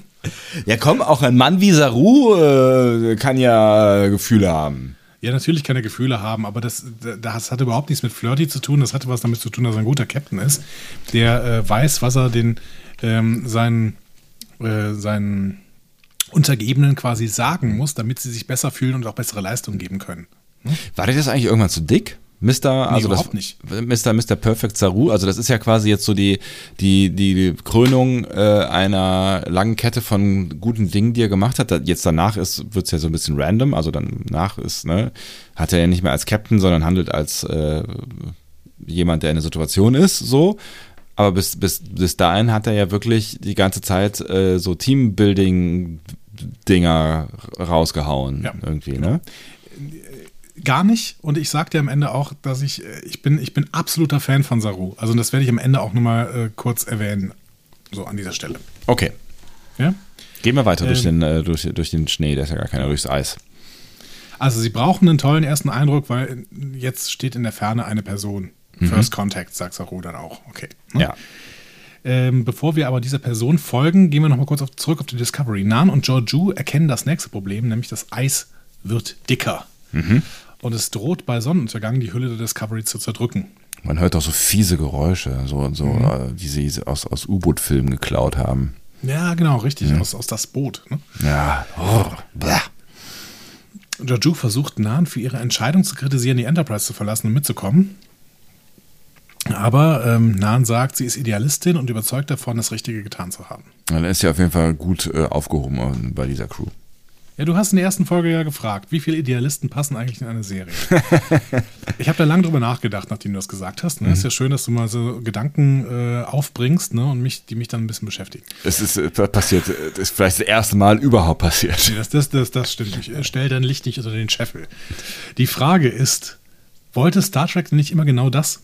Hm. Ein Schiff voller Idealisten, welches ins bedrohliche Frontier-Land vorprescht, um da neue Dinge zu erleben? Ja, TNG ist ja eigentlich genau das, ne? Ja, genau. Und eigentlich auch TOS so ein Stück weit, oder? Das Frontierland, das in TNG und TOS halt der unbekannte Weltraum war, ist halt hier die Zukunft. Hm. Ja, da ist schon was dran. Also dementsprechend stört mich das gar nicht, dass wir hier lauter Idealisten äh, haben, die irgendwie versuchen, in der Zukunft, also in die Zukunft zu reisen, um die Welt zu retten und dann in der Zukunft sind und dann halt auch da versuchen, die Welt zu retten. Das wird uns ja wahrscheinlich erzählt werden. Und das sollten wir im Hinterkopf haben, wenn wir auf ein Fazit zusteuern. Ist die Frage, ne? Also klar, irgendwas muss ja noch passieren, vermutlich. Ähm, auch wenn wir, also wir werden wahrscheinlich nicht die ganze Staffel damit beschäftigt sein können, äh, uns zu orientieren. Ne? Irgendwas, irgendwas wird, wird, äh, wird passieren. Aber ich bin sehr gespannt, was die, weil eigentlich ähm, müsste die müsste die Crew sich ja jetzt irgendwie so Low-Level-mäßig verhalten. Ne? Also die 88 Leute, 89 Leute haben ja eigentlich in dieser Zeit nichts verloren. Das heißt, eigentlich müssten die müssten die jetzt irgendwie sich möglichst aus allem raushalten und äh, weiß nicht auf irgendeiner entfernten an irgendeinem entfernten Zipfel eines Planetens äh, eine kleine Farm bilden und ähm, und The äh, Farm. Ja, außer, außer sie bekommen das Gefühl, dass sie jetzt mit ihren Fähigkeiten gebraucht werden. Und ihre Fähigkeiten sind natürlich, den moralischen Kompass an der richtigen Stelle zu haben. Und da bin ich sehr gespannt, was das triggern wird am Ende. Also das wird passieren, aber äh, ich, ich bin gespannt, was sie sich einfallen lassen, ähm, was quasi groß genug ist, um ähm, ja genau diesen Kurs einzuschlagen. Auf die Gefahr hin, dass ich äh, einen großen Berg an Erwartungen äh, aufbaue. Auch dazu möchte ich später noch was sagen. Wie lange wird denn diese Folge heute dauern? Dein Fazit allein wird ja eine Stunde. Richtig. So, Nan und Georgiou treffen auf Linus. Ähm, und von dem erfahren wir jetzt auch was Neues. Der hat nämlich ein visuelles Spektrum von 74.000 Nanometern. Und wir erfahren was Neues über Georgiou. Ja, Moment, Ja, aber das gut. ist unfassbar. Ja? 74.000 Nanometer. Ich habe mal geguckt, das menschliche Spektrum sind 300 bis 350 Nanometer. Okay, das ist krass. Äh, was immer der da noch alles sieht. Was muss der dann für ein Hirn haben? Keine Ahnung. Das ist, ist ultra krass. Georgiou findet das interessant. Also Ähm. ich, würde, ich würde sagen, mehr als interessant. Wie hast du denn das gedeutet? Ich, ich habe gerade das Gefühl, dass du schon wieder irgendwas Sexuelles gesehen hast. Nee, aber ich finde, ich fand es schon irgendwie, irgendwie sehr überraschend, wie sie sich quasi dann äh, an ihn ranwirft und sagt, oh, es ist ja Wahnsinn. Also, ich meine, sie will auch, von, will auch von Nahen weg, ne? aber ähm, ich fand diesen Move irgendwie, also fand bemerkenswert. Sie braucht ihn für irgendwas. Ich bin mir nicht sicher für was. Ja, oder sie wollte wirklich einfach nur von Nahen weg, weil sie, weil sie das Gefühl hatte, das ist eher so hier gerade Schoßhündchen. Wer heißt das? Schoßhündchen? Das kann sein. Aufpasser, Ja, Schoß. ja. Auf, Aufpasser. Dings. Gouvernante. Ja. Anstandsdame. Danke. Äh, Nan schickt äh, Linus auf jeden Fall zu Deck 8, wo er helfen soll, nachdem in Deck 6 jetzt alle EPS-Leitungen wieder laufen. Und Giorgio geht, wie gesagt, hinterher. Mhm. Die Frage ist, warum lässt Nan das zu? Weil sie naiv ist offensichtlich. Vielleicht, aber auch Nan weiß natürlich nicht, dass es sich bei Georgiou nicht um äh, Captain Georgiou handelt, die, äh, na, also ich meine, die, die muss ja davon ausgehen, dass es eine, eine vertrauenswürdige Starfleet-Offizierin ist, die ein bisschen strangen Touch hat. Maybe. Saru und Tilly verfolgen auf jeden Fall diese Person, die sie getroffen haben, bis in ihre Siedlung. Wir sehen, dass es eine Bergbausiedlung ist, denn äh, an den in der Luft hängenden Steinen wird irgendwas abgebaut und wir sehen auch Bohrvorrichtungen und Tanks an den Steinen hängen. Und äh, irgendwer hat ihn tatsächlich hier äh, aus dem Braunkohletagebau äh, äh, Baupläne für Bagger äh, rübergefaxt. Ja, so ein riesiger Bagger wie früher in, in den ähm, Braunkohle. Ne, wie heute wie noch. Die Dinge noch? Ja, Hier, Garz, Garzweiler, Hambacher Forst. Äh, Tage, ta, Tage, Tagebau. Braunkohletagebau, ja. Tagebau, da, genau. Da, wenn du, wenn du hier über die Autobahn fährst, dann siehst du die Teile. Stehen da immer noch? Ja, sicher. Das, wo sollen sie denn hin sein? Niemand hat damit aufgehört, Braunkohle zu fördern hier. Ich dachte, das geht langsam zurück. Ja, you wish. Naja. Äh, Tilly hat Angst, dass sie in eine Falle geführt werden. Ja, nicht vollständig zu Unrecht, ne? weil dieser Typ dreht sich ja auch irgendwie um und guckt, ob die hinterherkommen und läuft dann weiter und so. Ne? Ja, und Saru ähm, sagt dann, hey, ich werde dich niemals bitten, keine Angst mehr zu haben, aber ich bitte dich jetzt darum, deine Angst zu überwinden. Fand ich auch ein sehr, sehr, schöne, äh, sehr, sehr schönes Statement. Der will einfach niemanden verändern. Der will jemanden, je, jeden so nehmen, wie er ist. Oder wie sie ist. Dieser neue Saru, ja. Ja, ganz, ganz toll. Ähm, die Person läuft dann in eine Art Transporterschwelle mhm. ne, und auch dorthin folgen die beiden. So, und jetzt fängt ähm, der Western an. Sie stehen nämlich vor einer metallenen Salontür mhm. und im Saloon sind so ein paar Gestalten einer fremden Spezies. Der Barkeeper putzt den Tresen. So. Eigentlich haben sie hier eine TNG-Welt betreten. Das ist ein TNG-Setting. Ja, oder Firefly. oder das, ja. Also war schon sehr western. Ne? Ja, sehr. Man hört sehr. ja auch, man hört ja auch später als äh, dann, ähm, wie heißt er? Äh, Salen? Ach so, ich, ne? ja. Äh, Sarah, Sarah. Sarah. Als Sarah, Sarah? Äh, ich glaube Sarah, oder? Sarah? Ich habe dann L gehört. Hm. Na, ihr wisst das schon besser. Ihr habt die Untertitel und äh, zur Not deutsche Synchronisation. Ähm, als der kommt, hört man auch im Hintergrund irgendwie so ein äh, na, na, na, also dieses, dieses, äh, mit welchem Instrument wird das denn immer gespielt? Weiß ich auch nicht so genau. Mit so einer, so einer, äh, es ist, es ist wahrscheinlich eine Art Flöte, oder? Oder Mundharmonika oder so. Hm. Also Spiel mir das Lied vom Tod würde auf eine Mundharmonika hindeuten. Das stimmt. Mm, naja, die Fremden zücken dann irgendwie ihre Waffen, so still und heimlich, und umstellen Saru und Tilly. Und die stellen sich dann erstmal vor und betonen, dass sie in Frieden kommen. Was man so macht als guter Sternflottenoffizier. Wäre ein unheimlicher Trigger für Tekufma, aber hier ist das offensichtlich okay. und ich fand, ich fand sehr schön, dass äh, als Saru Tilly vorstellt und Tilly nur noch ergänzt, hm, My name lacks authority. ja, ist was dran. Ja, und also auch gen genau mein Humor, dass dann äh, der andere fragt, was? Sagt, was? ja, hätte ein Tweet sein können, wirklich. Ja. Ähm, so, die Fremden wollen einen Beweis, dass Saru und Tilly zur Sternflotte gehören. Und äh, Tilly bringt ihn dann auch. Ne? Sie, zitiert, sie zitiert nämlich Sternflottenregel 256.15. Ähm, ich habe natürlich mal die Recherche angeschmissen, die kennen wir bisher gar nicht. Mhm. Ne? Ähm, besagt aber offensichtlich, ein Offizier soll sich immer wie ein Offizier benehmen. Okay. Das kommt erst bei was? 2,5 wie viel? 256.15. Könnte man ja auch irgendwann Anfang schreiben, ne? Ja. Egal. Tatsächlich. Tilly gibt äh, Schwachpunkte zu an dieser Stelle. Ne? Sie hat Angst. Und tatsächlich diese, ähm, dieses Zugeben von Schwachpunkten bringt die Fremden dann dazu, die Phaser runterzunehmen. Halten wir auch das mal im Hinterkopf. Mhm. Dass Schwäche zeigen etwas Gutes ist in der Welt dieser Fremden hier. Deren Spezies wir übrigens, glaube ich, bis zum Ende nicht äh, erfahren. Ne? Stimmt, ja. Der zentral stehende Fremde stellt sich als Cal vor. Mhm. Und äh, er drückt gegenüber dem Barkeeper die Hoffnung aus, dass die beiden helfen können und es auch tun werden. Weil sie halt so sind. Hm. Spannend, ne? Die Sternflotte hat wohl immer noch so einen ziemlich guten Ruf. Ja, vielleicht auch einen über die Jahrhunderte idealisierten Ruf, ne? Also so die guten alten Zeiten, wisst ihr noch damals, die Sternflotte da, die, als es die noch gab, die hat alles gefixt.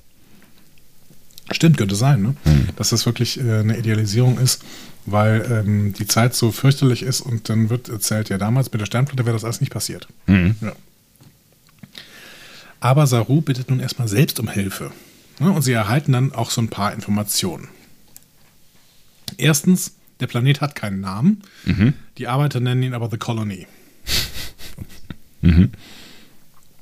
Zweitens, alle Arbeiter sind Minenarbeiter. Ne? Mhm. Und drittens. Alle Bewohner meinst du? Genau, alle Bewohner. Hm, ja. Und drittens, äh, ein Typ namens Cyril verbreitet Angst bei den Minenarbeitern. Hm. Der ist übrigens auch ein äh, äh Kurier, ne? genau wie äh, Buck. Genau. Ich glaube, das erfahren wir das da schon. Ich glaube, das erfahren wir auch erst später tatsächlich. Ja, Entschuldigung, ich wollte nicht ähm, vorgreifen. Ja, alles gut. Tilly hat äh, eine großartige Idee. Sie hat vorher nämlich durch Scans bemerkt, dass die Minenarbeiter zwar Warpschiffe, aber kein Lithium haben. Mhm. Also bricht sie sofort mal mit dem Angebot heraus: Hey, wir haben die Lithium. Und damit stößt sie auf extrem gute Antworten. Ne? Ja. Also so, wow, okay, die Lithium. Jetzt sind wir im, jetzt sind wir im Boot. Ne? Jetzt ja. sprechen wir. Ja. Finde ich schön. Gute Idee von Tilly. Mhm. Ähm, so, Vorher nochmal auf die Discovery. Um die EPS-Relays zu reparier reparieren, muss einer von Stamets und Reno in eine Jeffreys-Röhre klettern. Und Reno kann nicht wegen ihrer Wirbelsäule, sagt sie. Und Stamets eigentlich auch nicht, weil er nun mal aussieht wie eine Kalkleiche. Ja, aber das mit Stamets ist äh, reversibel. Und bei Reno hatte ich das Gefühl, okay, die äh, bereitet sich jetzt doch darauf vor, dass das länger dauern wird. Hm. Ähm, die versucht ihm noch deutlich zu machen, dass er auch mal zugeben kann, dass er das noch nicht kann. Mhm. Sie würde auch Nilsson schicken, ähm, aber er will das nicht und fängt dann an zu klettern. Was geht hier mit Stamets? Ist er so stolz? Ich weiß auch nicht so genau. Also er denkt vielleicht irgendwie, äh, dass, äh, dass, dass alle anderen irgendwie busy sind und dass er das regeln muss. Aber ich, ähm, ich sag mal, ich kann mir auch mal auf mein Fazit teasern. Ich halte diese ganze Stamets-Story spätestens ab diesem Punkt für problematisch. Okay. Bin ich sehr gespannt, was du sehr dazu wohl. sagst. Ähm, dann gehen wir wieder zurück in den Saloon vorerst. Äh, Cal, habe ich, hab ich den Namen richtig verstanden eigentlich? Du hättest ihn auch Cal genannt. Ne? Ich hätte ihn auch Cal genannt, ja. Ja. Der repariert das Com-Relay mit programmierbarer Materie. Hm? Also, die Technik, die wir jetzt immer gesehen haben, ist offenbar programmierbare Materie. Mhm. Also, man kann aus einer Datenbank den Gegenstand nennen und die Materie macht das dann. Und das scheint irgendwie so ein Standardtool zu sein, von dem Tilly genau. offensichtlich ein bisschen zu viel beeindruckt ist. Äh, ja. ja. Aber damit äh, ist doch klar, dass es doch sowas wie Replikatorentechnologie nur halt deutlich weiter gedacht, oder? Stimmt, genau, ja. Ähm, es wird ja wahrscheinlich dasselbe sein, was wir äh, in der letzten Folge gesehen haben, da. Bei, bei in der Station da zum Beispiel. Hm? Oder bei Oder? Book, bei Book in der, in der Steuerungseinheit quasi genau, im genau, Schiff. Ja, ja. Mhm. ja würde ich auch denken, dass es das gleiche ist, ja. Du hast schon gesagt, Tilly äh, ist ein bisschen zu beeindruckt. Die merkt auch relativ schnell, dass sie, so, dass sie nicht so viel quatschen sollte, weil sie dabei immer wieder in Gefahr gerät zu verraten, dass sie aus der Zukunft sind. Ja. Ja. Was wir noch erfahren ist, offensichtlich gab es schon vorher Versuche, sich gegen die Unterdrücker da zu wehren. Mhm. Ähm, Cals, Bru Cals Brüder, Cals Brüder scheinen dabei gestorben zu sein, äh, wenn ich die Andeutung richtig verstanden habe. Ja, hm? hätte ich auch so verstanden, ja. Und äh, Cyril sagt ja nachher netterweise auch noch, na, wie geht's der Familie? Mhm. Ähm, ja, Saru betont währenddessen, dass sie lange im Drift waren. Wie hast du das interpretiert? Also ich habe da ehrlich gesagt an der Stelle gar nicht so viel weiter drüber nachgedacht. Ich dachte, das wäre so ein bisschen seine Ausrede gewesen, irgendwie ähm, So, äh, vielleicht äh, an, unter, unter der Annahme, dass wenn äh, Dilithium knapp ist, dass man vielleicht sich auch mal verkalkulieren kann und dann irgendwo mal nicht weiterkommt äh, und dann halt so lange driftet, bis ihn jemand, bis, bis jemand äh, mhm. sie rettet, so, ne? Das ist die erste Vermutung. Ähm, die zweite ist, also ist wahrscheinlich ein bisschen an den Haaren herbeigezogen. Ich werde es trotzdem mal sagen. Bitte. Vielleicht ist das auch eine Anspielung an den Plasma Drift aus Voyager. Das war so ein, äh, so ein Nebel. Mhm. Immer bei Voyager. Bei Voyager war es Stimmt, ein Nebel. Egal was passiert, es war ein Nebel. ähm, aber in diesem Plasma Drift konnte man sich ganz gut verstecken. Das hat die Voyager damals gemacht, als sie ein Vidianer-System durchqueren wollte. Mhm. In äh, Deadlock, die Verdopplung. Mhm. Das war ganz, ganz praktisch. Sie sind da in diesen Plasma Drift geflogen, dann konnten sie quasi unbemerkt ein bestimmtes äh, Gebiet durchqueren. Das Problem war, als sie wieder rausgekommen sind, äh, hat irgendwas, ähm, war irgendwas schlecht. So. Ja. Weiß nicht mehr genau, was das war. War ja auch nicht mehr. Gut, aber wahrscheinlich hast du recht. Wahrscheinlich ist es einfach nur, will er einfach nur sagen, ja, wir sind lange rumgetrieben im All, weil wir uns irgendwie verkalkuliert hatten oder sonst was. Genau. Ja. Er bekommt dann auch Informationen vom Barkeeper, der übrigens ähm, laut Abspann Osier heißt. Osier. Okay. Osaya. Weiß ich nicht. Ähm, ich glaube, ähm, Sarah sagt danach nachher auch irgendwie seinen Namen mehrfach, aber ich habe es nicht so richtig verstanden. Ähm, und hier sagt das mit dem Kurier. Ne? Es gibt einen Kurier, der quasi eine Art Schutzgelderpresser ist. Mhm. Der hat erst den letzten Kurier getötet, hat dann sichergestellt, dass die Minenarbeiter den Planeten nicht verlassen können und versorgt sie mehr schlecht als recht mit den lebensnotwendigen Zeugs. Ja, und kurz nachdem er diese Information zu Saru gegeben hat, erschüttert sich plötzlich die Bar und äh, draußen kommt ein Schiff an. Mhm. Die Minenarbeiter wollen noch flüchten, aber Saru will sie doch noch bezahlen, sagt er. und die meinen, das bringt doch nichts, wenn wir alle tot sind. Ja, und dann Good kommt, point. Ja. Dann kommt Cyril an. So. Und der Westerngrad der Folge hat sich noch mal ein Stück gesteigert. Ne? Wir sehen nur die, die Stiefel der widerwärtigen Böslinge hier. Ne? Ja. Ähm, den Schauspieler von Sarah kannte ich auch. Jake Weber heißt der, also mhm. Jake Weber wahrscheinlich. Ja. Ne? Äh, der hat zum Beispiel den Bösewicht in Rendezvous mit Joe Black gespielt. Ach was, okay. Ich kenne ihn aber auch noch gut aus Hell on Wheels. Da war er äh, in den späteren Staffeln Gegenspieler von Anson Mounts Charakter. Und okay. da passt er auch sehr, sehr gut hin. Also, es ist natürlich wirklich so ein Western-Guy. Ne? So.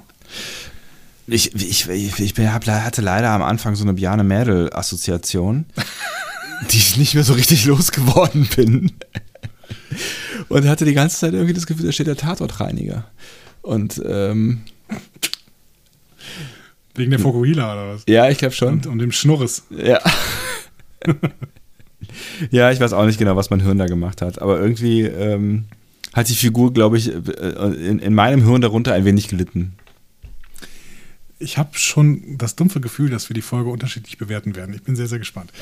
ähm, Cyril ist auf jeden Fall deutlich ein Bully. Ne? Der macht allen Angst und betont, äh, dass hier nur passiert, was er möchte. Ja. Und äh, er möchte jetzt eine Erklärung für die Werte, die er gemessen hat, als die Discovery angekommen ist.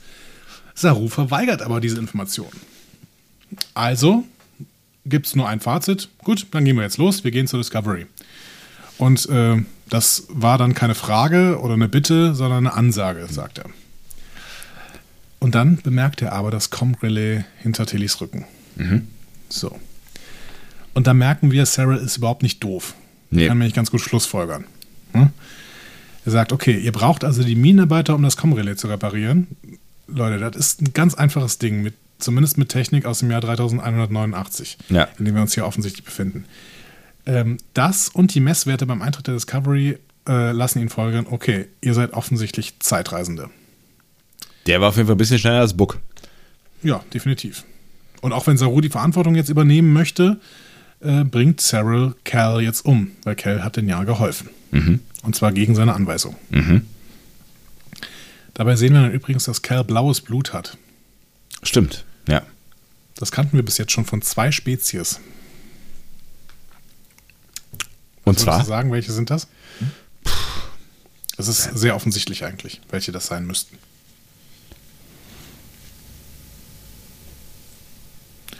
La, la, la, la, la, la. Keine Ahnung, ehrlich gesagt. Die Vulkanier haben grünes Blut und manchmal rosanes. Blut. Es sind halt die, die auch blau sind. Ach so, äh, Dings. Ähm, ja. Die mit den äh, Hörnchen. Ähm, ja. Na, Andoriana. Ja. Und? Die anderen? ist denn noch blau? Ach so, hier. Äh, äh, aus, aus TNG, ne? Diese. Ähm, naja, komm ich Mr. Mod. Mr. Mod? Ja, der Friseur. Die Bullianer. Bullianer, ja. Genau. Also Bullianer und Andorianer sind bis jetzt die einzigen, die wir kannten, die blaues Blut haben. Äh, und damit ist diese Spezies von Kerl die ersten, die wir kannten, die blaues Blut haben, aber nicht blau sind. Vielleicht sind sie ja blau und die waren nur sehr dreckig vom Minen, von der Minenarbeit. Nee, es ist wirklich Nein, schon sehr, ja, sehr ja. Äh, ähm, rosand, die ja. Farbe, ein bisschen rosa-grau. So, ähm, die Waffe schafft offenbar schwere Verbrennung, ist aber nicht sofort tödlich. So mhm. können wir auch schon mal über diese Waffe sagen. Ja, so eine Strahlenwaffe irgendwie, ne? Die genau. ja auch einfach Schmerzen verursachen kann, offensichtlich. Saru tastet nach seinem Phaser, aber Sarah bedroht jetzt Tilly, also lässt Saru dann ab. Okay. Gibt Sarah dann die Möglichkeit, die Taschen von Saru und Tilly zu durchsuchen und er mhm. will die Antiquitäten bei, wenn ich das richtig verstanden habe, den Telleriten und den Orions zu Geld machen. Das habe ich nicht verstanden. Okay, aber das würde ja Sinn machen. Das wäre dann quasi der Bezug auf die, äh, auf die erste Folge. Ja, wobei das mit den Orions äh, ist klar, ne, das ist wirklich der Bezug auf die erste Folge, aber die Telleriten waren bis jetzt, da waren zwar welche dabei bei diesen mhm. ähm, Leuten, die die verfolgt haben, aber ähm, also telleritischer Marktplatz, sagt er, glaube ich. Vielleicht habe ich es auch völlig falsch verstanden. Mhm. Das wäre schon auch spannend. Ne? Dann sind nicht nur die Andorianer als, als äh, Gründungsmitglied äh, wirklich da auf einen komischen Weg gekommen, sondern auch die Telleriten. Mhm. Was aber natürlich nochmal unterstreichen kann, wie wichtig der, die, die Föderation für den Zusammenhalt, äh, auch den moralischen Zusammenhalt äh, ihrer Mitglieder ist. Offensichtlich. Ja. Genau. Also vielleicht haben wir das auch falsch verstanden, vielleicht sollten wir uns da jetzt nicht zu sehr ja. verrennen, aber das ähm, ist zumindest, äh, wäre die Folge, genau. Ja. Wo wir uns verrennen werden, ist der nächste Satz, den Sarah äh, gleich sagt. Ne? Also, Saru versucht kurz zu verhandeln, aber Sarah hat da keine Lust drüber und er wundert sich sogar über den Vorschlag und sagt, nicht mal ein The Draish Captain hätte das vorgeschlagen. So. Kennst du noch die The Draish? Äh, der Name sagt mir was. Ich habe gerade kein Bild vor, vor Augen. Brauchst auch kein Bild vor Augen zu ja. haben, denn wir haben die noch nie gesehen. Alles klar. Das sind die Gegner von Kraft in Calypso. Ah. Und das finde da, als ich da länger drüber nachgedacht habe, ähm, und dann auch ein bisschen recherchiert habe, habe ich äh, beim, bei der Recherche eine Gänsehaut bekommen. Hier können wir nämlich tatsächlich nochmal Michael Shaben Infos droppen. Na, endlich. Ja, das stimmt allerdings, ja. Also Michael Krass. Chabon, der, der Showrunner der ersten Staffel Picard, ähm, der hat als erstes Star Trek-Werk ja diesen überragenden Short Track Calypso geschrieben. Mhm. Und dann hat er irgendwann bei Instagram bestätigt, dass The Draish eine Synkope, also eine linguistische Zerstörung, ne, also Lingu Linguistic Distortion von Federation ist. Ah. Federation. Federation. So. Lustig, okay. Wir haben es also, wenn Vidrash genannt werden, mit der Föderation zu tun. Und das erklärt vieles, auch warum die alten Erden-Cartoons in ihrer Datenbank haben. Ne? Hier Betty Boop und so. Ne? Ach so. Ach krass. Und Calypso, der Shorttrack, bekommt damit jetzt einen ganz anderen Spin. Kraft war nämlich ein Kämpfer gegen die Föderation. Damit. Ups. Und das finde ich sehr, sehr spannend. So. Ja, das stimmt allerdings. Ich meine, das ist natürlich auch die Frage, ähm, äh, wer, wer im Namen der Föderation möglicherweise in dieser Zukunft dann noch umherzieht, ne? Ja, klar. Und wir wissen ja, dass die Föderation auch wirklich dunkle Seiten hatte, äh, während, während äh, TNG, DS9, ähm, ja, Voyager war nicht so viel präsent und dann ähm, bei PK ist recht. Ne? Ja, klar. Ach, abgefahren. Das ist tatsächlich, äh, das ist tatsächlich verrückt. er macht es nachher nochmal deutlicher, dass tatsächlich mit Vidrage äh, die Föderation gemeint ist. Ähm, jetzt gerade erklärt er ihm erstmal die Welt. Ne? Also mhm. Du hast ja gar nichts mehr zu sagen, Saro. Das ist hier eine darwinistische Welt, sagt er nicht, aber kann man so deuten. Ne? Alles, was zählt, ist Dilithium. Mhm. Ähm, und äh, Saro, du kannst tausendmal versuchen zu verhandeln. Ähm, das bringt dich nur bringt dir nur das Problem, ähm, dass euch die Zeit vorbeiläuft, äh, Zeit wegläuft. Ja. Denn äh, ihr, habt ein, ihr habt ein Eisproblem mit der Discovery. Mhm. Die wird hier gleich zerquetscht werden von dem Eis. So. Ähm, das heißt, dieses Problem ist uns in den Fokus gerückt. Und dann sehen wir nochmal Reno und Stamets. Ne? Mhm. Reno steuert Stamets gerade durch die Jeffreys-Röhre, um die defekten Relais äh, zu reparieren. Ne? Nahen kommt an Sie fragt, ob Giorgio zur Hilfe gekommen ist und Reno fragt, ob sie das denn wirklich geglaubt hätte. ja, good point. Da wird Nan auch klar, oh mein, verdammt, jetzt muss ich wieder weglaufen. So. Ja. Und dann, also die wissen offensichtlich schon, wie sie tickt, ne? Also, ne, das, das, das legt ja äh, Renos Kommentar nahe, ne? Dass dass sie halt schon diesen, diesen Ruf hat. Also das heißt, sie hat schon einen anderen Ruf als der Ruf, den Captain Giorgio wohl irgendwann mal gehabt ja, das haben. Ist immer wieder dieser Gedanke, den, den ja. du mir jetzt eingepflanzt hast, den ich äh, immer wieder vergesse, aber der ich immer wieder mir auch präsent rufen muss. Ob die das alle wissen, stimmt, Reno weiß es wahrscheinlich auch nicht. Ja, oder es gab irgendwann mal ein Briefing von, was wir vergessen haben. Irgendwann mal die Info, ja übrigens, die, die die Joju hier ist äh, die Mirror Joju, nur dass ihr Bescheid wisst, falls sie sich ein bisschen komisch verhält. Und jetzt ist sie übrigens bei Sektion 31. Ja, so, so, so machen wir das nämlich hier. Nee, es kann eigentlich nicht sein, dass sie das, dass sie das äh, weitergetragen haben. Hm. Wie wollen die das denn rechtfertigen? Ihr werdet uns das antworten in den Kommentaren. Garantiert habt ihr das jetzt schon gemacht. Ähm, Sarah einigt sich mit Saru auf die Übergabe von 150 Einheiten Dilithium. Warum verhandeln sie eigentlich jetzt doch das ist eine gute Frage, weil äh, eigentlich war es bis dahin echt eine, eine bedrohliche Kulisse. Ne? Also es war, also sie haben alles dafür getan, ähm, klarzumachen, dass das eine Welt ist, in äh, der nur Cyril das Sagen hat. So, und das hat ja. er ziemlich deutlich gemacht und das hat, finde ich, auch so was die, diesen Bedrohungsfaktor angeht, ganz gut funktioniert. Deswegen ist das eigentlich nicht schlüssig, dass sie, dass sie, ja. also eigentlich hat äh, Cyril klar gemacht, dass er nicht verhandelt und es nicht nötig hat zu verhandeln. Warum er dann auch mhm. immer jetzt verhandelt, ist mir völlig schleierhaft. Naja, er entscheidet dann auf jeden Fall mit mit all seiner toxischen Maskulinität, die er da in die Waagschale wirft, dass Tilly das holen gehen soll. Ja. Das war schon ein bisschen eklig, oder? Ja. Wie da äh, Tilly so von der Seite angemacht hat. Voll. Ja.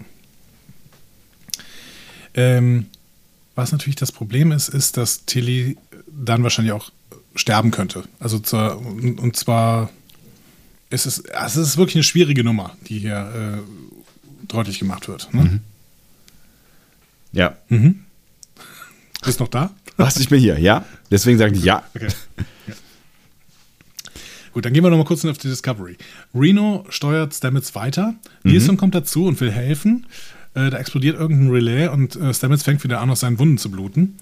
Also schickt Reno jetzt Nilsson los, um Kalber zu holen. Mhm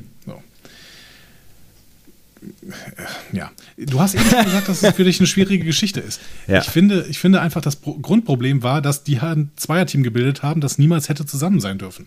Ja, und das die ist, beiden. Das ist das Problem. Die beide eigentlich hätten irgendwie, äh, ich meine, wir haben 89 Leute, 88 Leute auf, auf der Discovery. Das wird ja vielleicht, vielleicht wird es nicht sofort reichen, um alles wiederherzustellen, aber irgendwie für die gröbsten Dinge wird man ja Leute finden, so. Also die hätten sich einfach irgendwie beide ausruhen sollen. Ja, oder halt unten bleiben, während Nilsson durch diese blöden Jeffreys Tubes äh, läuft, denn die hat nämlich offensichtlich ja gar nichts zu tun. Die kommt vorbei, ja, kann ich eigentlich, eigentlich helfen oder geh, mal, geh mal Kalber holen. Ja, so. ja oder halt, halt sofort in, in die Jeffrey, äh, Jeffreys Tubes jetzt hinterher und äh, Stamets da rausholen. So, ich meine, warum lassen die denn da drin liegen? Na gut, vielleicht ist es schon ein Stück weit weg irgendwie. Und das hm. würde jetzt zu lang dauern, weiß ich nicht. Aber was macht Kalber dann, außer auf seinen Monitor gucken, was er nachher tut? Naja, helfen. okay, wir gehen mal in den Salon zurück. Durch die Magie ähm, der Worte. Georgiou wird zurück in den Saloon geworfen. Also sie wird in den Saloon geworfen. Sie ist nämlich offensichtlich beim Ausspähen entdeckt worden, nicht mhm. zurückgeworfen. Sie war nie da. Aber sie wird gefunden und in den Saloon geworfen. Und ähm, da macht sich Sarah auch nochmal drüber lustig. Ne? Sagt so, aha, eine, eine Frau taktische Einheit. Und dann sagt er den Satz, The Drake hat offiziell einen neuen Tiefpunkt erreicht. ja? mhm. Also, die machen ja. sich mit, mit The Drake wahrscheinlich auch lustig über die Föderation mittlerweile. Interessant, das habe ich überhaupt gar nicht äh, mitbekommen, alles. Habe ich nicht verstanden. Vielleicht, vielleicht habe ich auch alles falsch verstanden und das ist ein ganz, ganz blöder Pfad, den wir hier gerade beschreiten. ich habe immer wieder zurückgespult, um mir das äh, richtig nochmal anzuhören, was er da sagt. Und eigentlich spricht äh, Cyril auch relativ deutlich. ja, das Zeit. stimmt allerdings, ja. Ja, da bin ich immer gespannt, was man, was man da in der deutschen Übersetzung zu hören bekommt. Ja, ich auch. So, Georgiou nutzt jetzt eine ganz andere Taktik als Saru. Ne? Mhm. Die hinterfragt nämlich sofort Cyrils Autorität und versucht seine Lakaien gegen ihn aufzuhetzen. Mhm. Weil ich natürlich ähm, so rein Macht, machtphilosophisch äh, fand ich das eine sehr, sehr gute Strategie. Ne? Also wenn man so Hannah Arendt folgt, eine Autorität unter, unterminiert man am besten durch Lachen, sagt sie. Ne? Mhm wer wirkliche Macht hat, wäre der, der unterstützt wird. Und äh, in dem Moment, wo ähm, Cyril keine Unterstützer mehr hat, hat er auch gar keine Macht mehr und seine Autorität kann man dann am besten kaputt machen, indem man ihn einfach verspottet. Und als äh, Imperatorin wird sie vermutlich einigermaßen darin geübt sein, ähm, anderen Menschen Macht zu entziehen mit solchen Methoden. Ne? Genau, genau. Beziehungsweise sie hat natürlich immer das Mittel der Gewalt benutzt, um ihren, ihre Macht äh, also um ihre fehlende Macht zu kompensieren. Mhm. Ähm, und damit weiß sie aber auch, was Cyril hier macht. Und dementsprechend kann sie ihn äh, sehr, sehr gut angreifen an der Stelle. Ja. Sie erhält dafür aber ein paar Schüsse von Cyril. Und ihre Augen beginnen auch schon zu bluten. Mhm. Nicht, äh, nicht blau. Nee, nee, nicht blau, sondern rot tatsächlich. Also mhm. sie ist auf jeden Fall Mensch, äh, Terranerin. Saru weiß jetzt, was passiert. Mhm. Deswegen schickt er Tilly hinter die Bar. Und dann beginnt ein Kampf. Ne? Giorgio mhm. setzt alle ihre Kampfkünste ein, um die Angreifer abzuwehren, äh, zu töten sie zwinkern, oder zumindest sie, bewusstlos zu schlagen. Sie zwinkern sich, äh, sich äh, zu, das fand ich noch irgendwie bemerkenswert an der Stelle. Das heißt, da gibt es dann schon eine Art von Kooperation. Also die verstehen Tun sich offensichtlich sie? schon so. Also die gucken sich an und wissen, also ich meine, sie zwinkern sich irgendwie zu oder gucken sich zumindest tief in die Augen und wissen, äh, was sie jetzt tun. So. Ne? Also das war schon, finde ich, eine Absprache, so nach dem Motto, so jetzt geht's los, Freunde. Okay, habe ich gar nicht so gesehen. Ich dachte, Saru hätte die einfach gelesen. Ich hatte schon das Gefühl von Kooperation, deswegen fand ich das mhm. schon noch bemerkenswert. Aber ja, du warst dabei, wie ähm, Giorgio wirklich alles abräumt, was abzuräumen ist. Punkt, genau. Und sie entwaffnet dann auch einige, auch das, das macht auch Saru, ne? Auch der mhm. entwaffnet den Angreifer und schießt zudem seine Stacheln auf Cyril, als dieser gerade Giorgio erschießen möchte. Ja. Ne? Ähm, diese Stacheln, ne, nochmal die Erinnerung, die waren Saru nach seinem Waharei gewachsen, anstelle mhm. der Bedrohungsganglien, die er bis dahin immer hatte. Ne? Sehr praktisch offensichtlich jetzt. Ja. Vom Beutetier zum Predator. Toll. Als dann alle am Boden sind, will Georgiou Serral erschießen, aber Saru hält sie davon ab. Das ist nicht, wer wir sind, hm. sagt er. Da das ist es wieder. Toll. Ja. Hm? Ähm, Giorgio antwortet, aber das ist, wer ich bin. Und da denke ich, wir müssen uns wohl immer wieder klar machen, dass Giorgio nicht Föderation, sondern Imperium ist. Ja. Hm? Ja, definitiv. Und das ja. ist, das ist, ja. ne, ne, ich, ich, ich will jetzt da gar nicht so lange drauf rumreiten, aber es ist, wäre, das allein wäre höchst problematisch. Also schon ihr Auftreten in dieser Folge wäre höchst problematisch da für den Fall, dass äh, alle wissen würden, dass sie als Imperatorin Mitglied der Sektion 31 ist, einer Star Trek Organisation, also äh, Star Starfleet, einer föderat föderativen, äh, also das, das, passt alles vorne, vorne und hinten nicht zusammen, weißt du? Das, das also ja, ja, weiß auch nicht. Auf der anderen Seite wäre es dann, ist es schon auch komisch, dass sich dann niemand mehr darüber wundert, warum die so ein Assi ist. Und so Sätze droppt wie, ja, aber ne, bei mir nicht so, Freunde. Damals auf der ja, Shangzhou, da haben wir die Leute, haben wir sofort geschossen. da sind jetzt auch nur äh, Saru und Tilly dabei, ne? Hm. Und ich glaube, die beiden müssen das eigentlich wissen. Aber gut, äh, machen das fast nicht schon wieder auf, langsam nee, nee. drehen wir uns im Kreis. Ähm, Tilly sagt auch, ey Leute, wir haben ein größeres Problem, das Tageslicht geht weg. Ne? Und mhm. damit äh, drücken Eiskristalle auf die Discovery. Äh, das bemerken die dort auch und Reno versucht Stamets zur Reparatur des letzten Relays zu bringen. Und dann, wie du schon gesagt hast, kommt Kalber dazu. Als er Stamets sieht, wird er stinksauer, aber er unterstützt ihn, ne, feuert mhm. ihn quasi so ein bisschen an. Ne? Gott sei Dank ist er da. Unter Renos Anleitung schafft es Stamets dann auch. Sofort setzt die Hauptenergieversorgung wieder ein und auch die Trägheitsdämpfer funktionieren endlich, sodass die gesamten Erschütterungen, die da durch die Discovery gehen, ähm, quasi aufhören, beziehungsweise mhm. nicht mehr auf die Menschen übertragen werden. Und Reno sagt, danke Bobcat. Whatever. Ja, woher kommt das? Was ist denn Bobcat? Ich habe gar nicht mehr gegoogelt. Was ist Bobcat? Ich weiß nicht. Bobcat ist ein, ein Rotluchs. Hat der rote Haare? Wie äh, Stamets? Hm. Ich kann mir solche ja, Details ja sagen, nicht. Ne? Kann mir solche Details nie, die, nie merken, ehrlich gesagt. Ach, wenn man Paul Stamets angibt, dann kommt man zu diesem Mykologen. Der hat viele Haare auf jeden Fall. Das weiß ich noch. Ja. Anthony Rapp. Ja, könnte man schon sagen, dass das rote Haare sind. Okay. Ja, ja, das, der ist auf jeden Fall rothaarig. Dementsprechend nennt sie ihn Rotlux, das passt schon. Ja. Ach, schön. Schön. Ich bin gespannt auf Freitag, ob die, ob die das einfach mit Rotlux übersetzen. Finde ich schön, ja. Was sagt man denn? Was ist denn, was ist denn so eine gängige Beleidigung für Rothaarige auf Deutsch? Fuchs? Fuss. Fuss. Der Fusse. Fuss oder das Skulch. Das Skulch. Das ist eine Fusse. Das ist bestimmt hart diskriminierend. Rotschopf. Hm. Finde ich gar nicht so beleidigend. Aber ich finde rote Haare auch geil, cool. Also es ist irgendwie. Ja. Ich auch. Ähm, so, wir gehen mal zurück in, in äh, den Saloon, ne? Mhm. Weil du wolltest das ja gerne verlassen. Ich fand das, ich fand das eine ganz schöne Szene eigentlich, aber du äh, offensichtlich nicht. Ähm, Saru stellt sich weiter zwischen Cyril und Giorgio. Und er fordert die Imperatorin auf, die Waffen runterzunehmen. Denn Cyril soll Gerichtsbarkeit erleben und keine Selbstjustiz. Ganz toll wieder. Finde ich, mhm. find ich wirklich, wirklich super, wie sehr Saru hier die Föderationswerte verteidigt. Absolut. Ähm, Cyril selbst hetzt die Fremden auf ne, und droht ihnen die Atmosphäre, alle Silos und die Lieferungen wegzunehmen. Aber der Barkeeper, Osier oder Osier, legt seine Waffe ab und Tilly schlägt Cyril mit einer Flasche nieder. Der hat jetzt wirklich keine Autorität mehr hier. Ja. Hm? Saru befiehlt Georgiou, jetzt erneut ihre Waffe abzulegen mit dem Satz, wir haben nicht alles zurückgelassen, um jetzt so zu handeln. Und tatsächlich gibt sie ihm auf die Waffe. Mhm. Warum? Was würdest du sagen?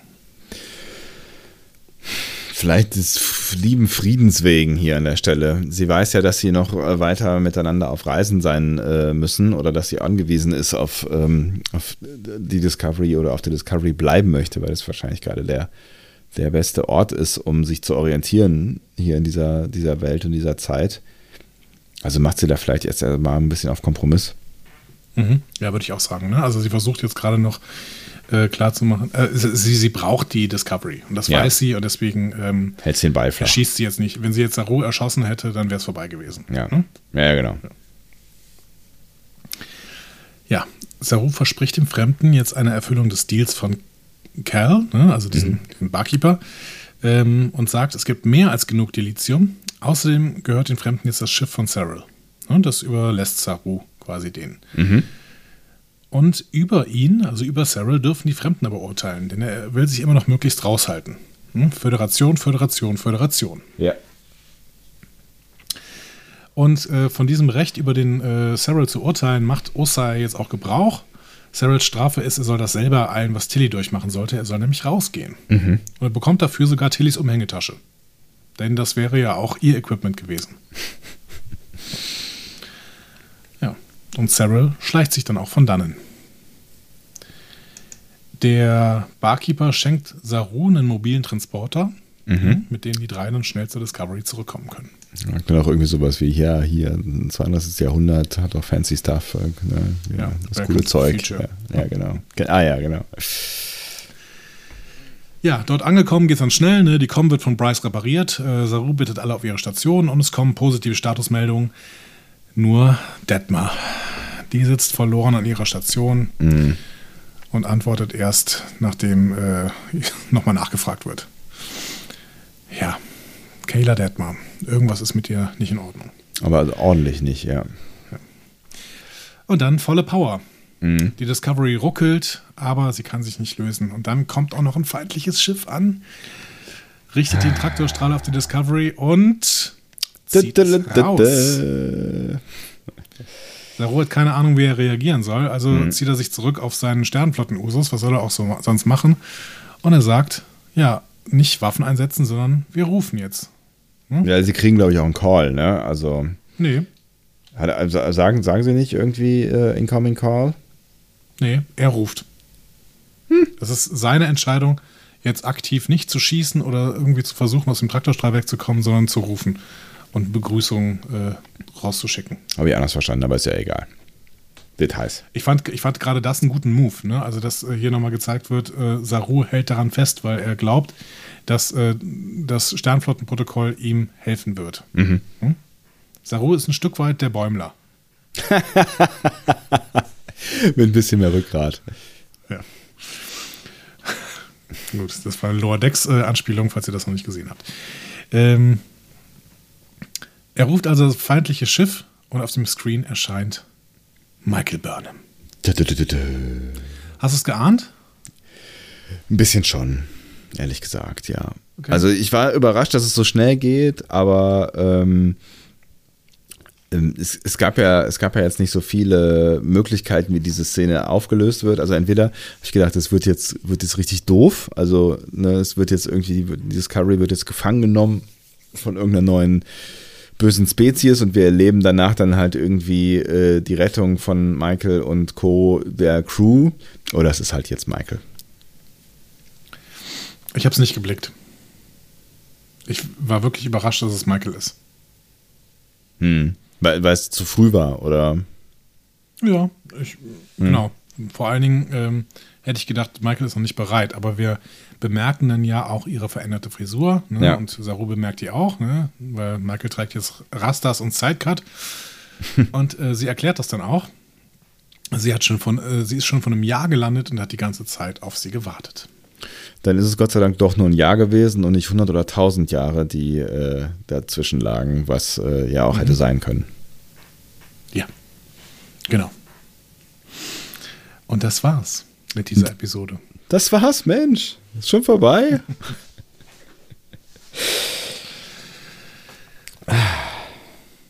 Du darfst mit dem Fazit anfangen. Ich habe in der letzten äh, Episode mein Fazit äh, rausgeschossen und dann äh, durftest du darauf antworten. Jetzt machen wir es andersrum. und ich habe das Gefühl, dass wir uns weiterhin, dass wir uns hier äh, größer unterscheiden werden als bei der letzten Folge. Ja, das mag sein. Das mag sein. Äh, schauen wir doch mal. Achso, also unterm Strich habe ich mich natürlich erstmal wahnsinnig gefreut, äh, hier äh, meine Crew wiederzusehen. Ne? Das war, es war echt toll und dass wir dann auch so viel von allen mitbekommen haben. Also ich finde halt, dass wir, also ne, wir haben jetzt nicht die Lower Decks mitbekommen, aber wir haben endlich mal ein bisschen mehr Brückencrew miterlebt. Ne? Also äh, es werden ja sagt irgendwas von Lower Decks zwischendurch, ne? Echt? Sagt sie? Das ist mir gar nicht ja, aufgefallen. hey, Lower Decks ist das und das los. Mhm. Ja. Entschuldigung. nee, alles gut. Ja, ja, ja, unterbrich, wann immer du möchtest. Ähm, genau, also dass, dass wir irgendwie nochmal so von, von allen irgendwie was mitbekommen. Es werden ja alle auch nochmal namentlich genannt und so, ne? Und das, ähm, das hat mir alles wirklich sehr gut gefallen. Ähm, ich bin sehr gerne äh, auf der Discovery unterwegs gewesen, auch in diesem Reparaturmodus und ähm, ne, wie alle dann so zusammenarbeiten. Das fand ich, das fand ich äh, richtig gut. Also die, die erste, sagen wir mal, weiß nicht, ich habe es jetzt nicht gestoppt, aber sagen wir mal, die erste Hälfte oder die so, sowas in den Dreh dieser Folge fand ich wirklich, bin ich sehr, sehr, sehr ähm, gerne unterwegs gewesen. Nicht zuletzt durch äh, Reno zum Beispiel, die ja einen Spruch nach dem anderen äh, gedrückt hat und die mir einfach super viel Spaß macht. Aber ich äh, ich fand, fand auch schön, äh, Kalber wiederzusehen, die äh, Interaktion mit Stamets und ähm, Tilly ist cool unterwegs gewesen. So. Also, ne, es ist, es, ich fand's toll, dass sie alle wieder da sind und allen voran, ähm, da hast du schon völlig recht, macht Saru hier einfach eine, eine saugute Rolle. Der hat mir auch echt äh, richtig gut gefallen und ich kaufe sie ihm auch ab. Also ich hätte, ich hätte, wir haben da, weiß ich nicht, wann auch immer, vielleicht äh, in der letzten, ähm, vermutlich in der letzten äh, Staffel irgendwann mal darüber so philosophiert, wie viel Captain's Material denn der neue Saru jetzt hat am Ende und wie authentisch das denn sein äh, mhm. wird, wenn er dann vielleicht mal ein bisschen dauerhafter auf diesem Stuhl sitzt. Und ich finde, in dieser, dieser Folge hat er bewiesen, dass er das authentisch verkörpern kann. Also sie haben, haben ihn mir so präsentiert, dass ich das, ähm, dass ich das abkaufen kann und das gut finde, wenn er der Captain der Discovery wäre. Er nennt sich ja noch nicht so, ne? Mhm. Ähm, also das hat mir alles wirklich gut gefallen.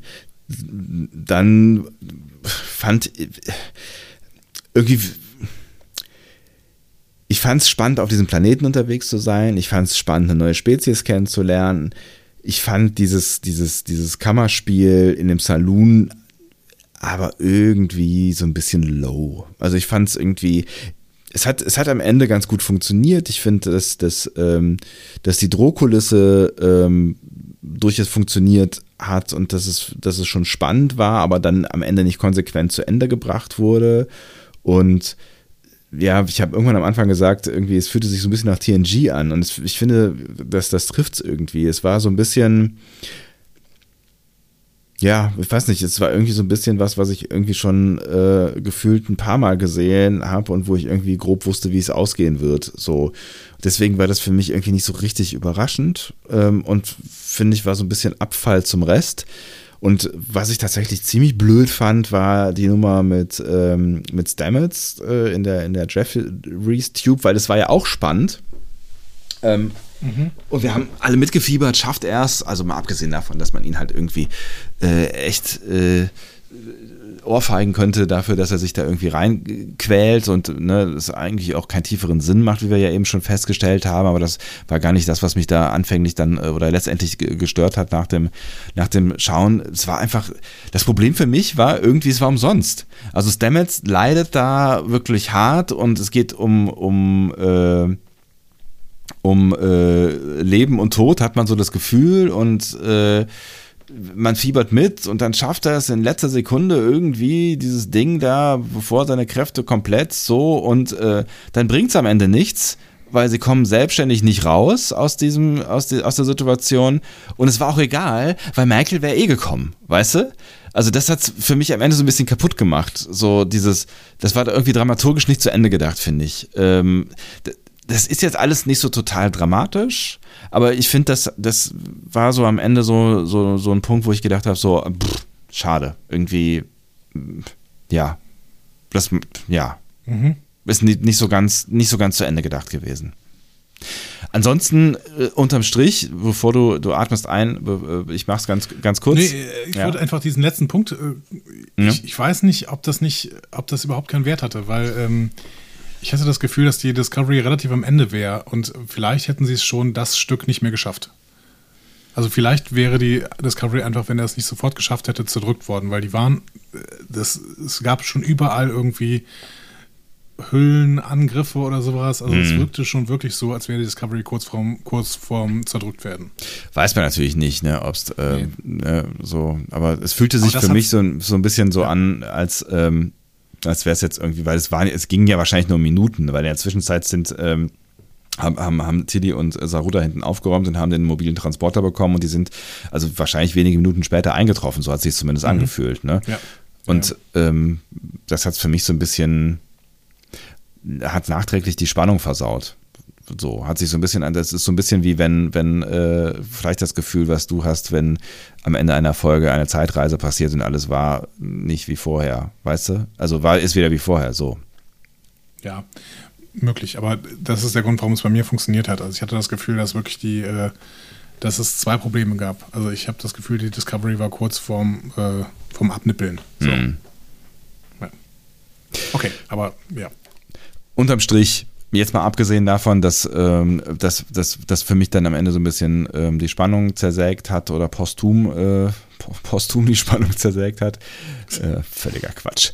Ähm, und dass ich die, die, die Saloon-Szene nicht sonderlich originell fand, fand ich aber das, was sie da gemacht haben, irgendwie, also das, was, was an Character-Building passiert ist oder auch an Dialogen, fand ich tatsächlich richtig gut. Und so, und du hast Saru mehrfach angesprochen ähm, ich finde auch, dass der in der Saloon-Szene glänzt und dass, äh, dass er hier derjenige ist, der irgendwie Starfleet hochhält und dass das ja auch ähm, genau das ist, was wir so ein bisschen prophezeit haben damals für äh, diese dritte Staffel in so einer unwirtlichen äh, Landschaft, wo ähm, moralische Verwerfungen stattgefunden haben, ist er jetzt im Moment äh, quasi das, das leuchtende Licht, das äh, zeigt, es, es gibt Moral und Werte in äh, in, in diesem Universum und wir bringen sie mit so und wir mhm. exzess, ex, exzessieren, ex, ex, wir halten sie auch durch äh, bis, äh, bis ins Extreme quasi. Also das ist wichtiger, äh, dass wir diese, diese Werte durchhalten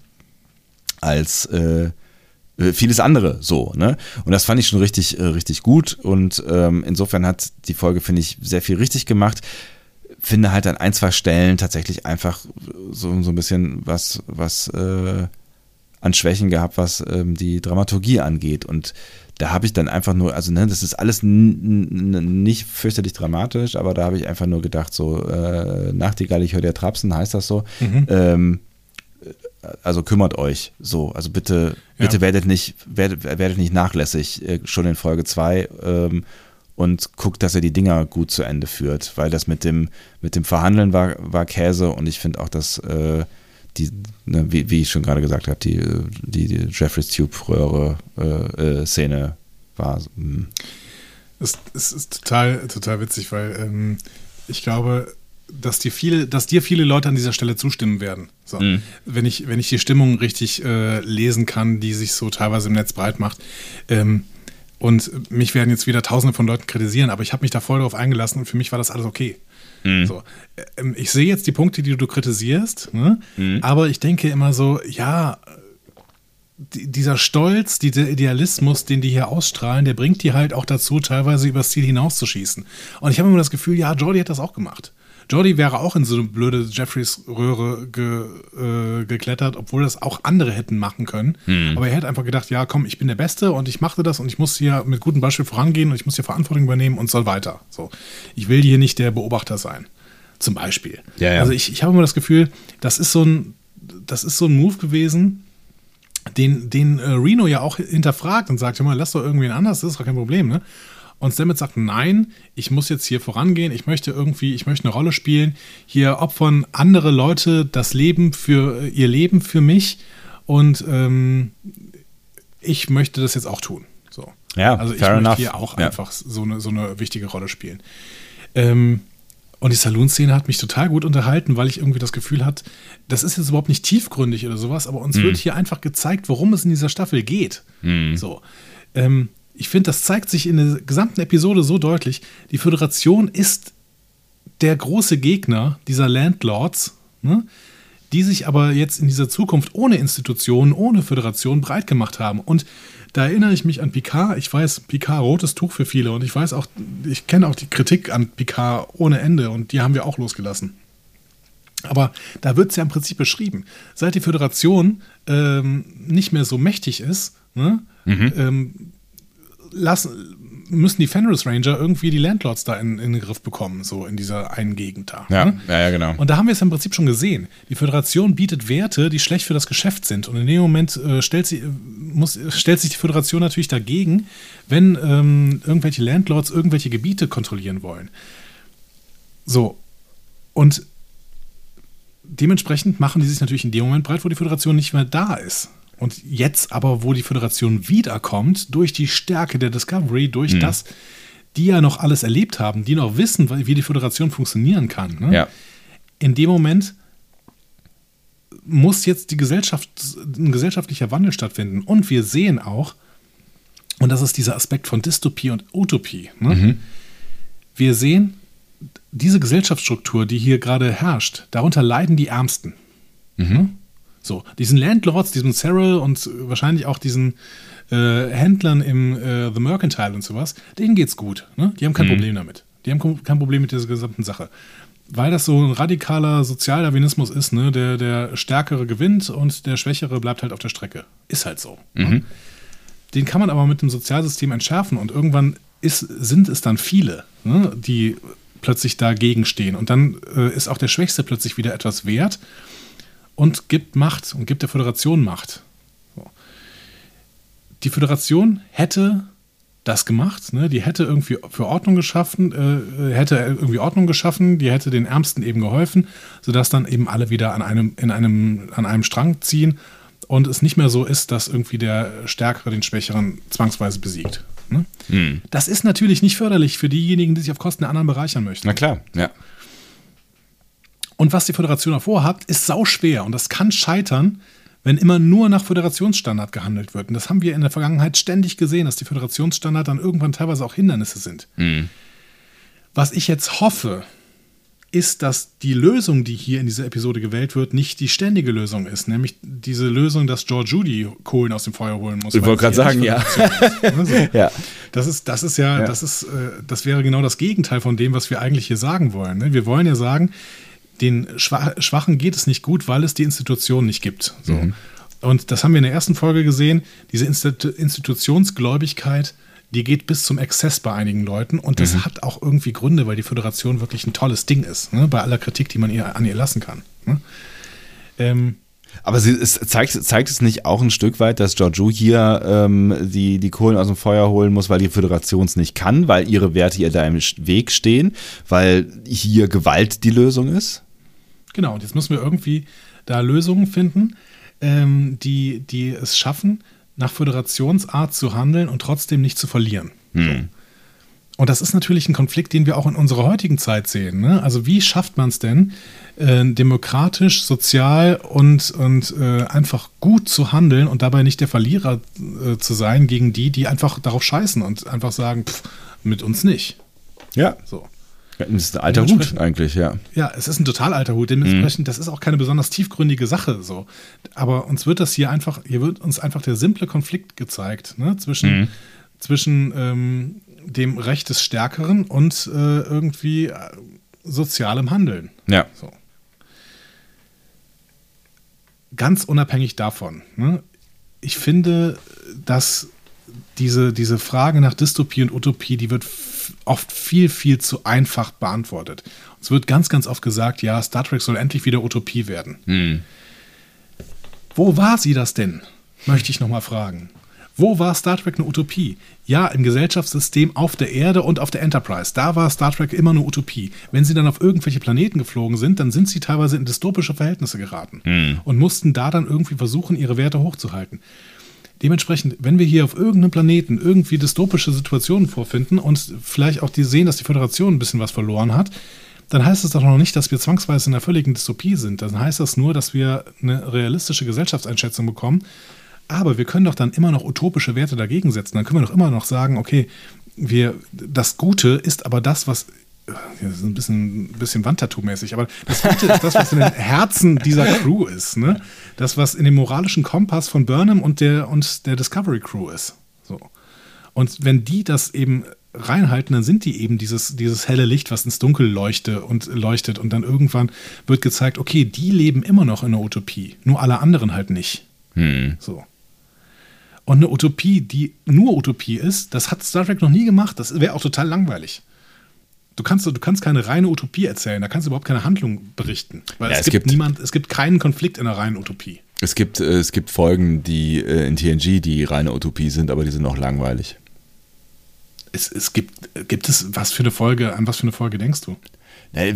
Folgen, die nur auf der Enterprise handeln äh, und wo nichts passiert. Also wo, weiß ich nicht, also also diese Bottle-Episoden, die nur in, auf der Enterprise spielen, aber auch da gibt es immer einen Konflikt und das ist dann keine reine Utopie mehr.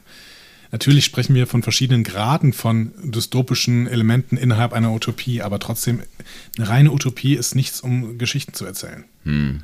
So. Nee, ist es nicht. Aber natürlich, ja. aber, aber natürlich, was, was, der, was der Punkt ist von den Leuten, die sagen, ja, Star Trek soll doch mehr Utopie sein, ist, dass äh, uns erzählt werden soll, dass ähm, gesellschaftliche Konflikte innerhalb der Erde aufgehoben sind. So.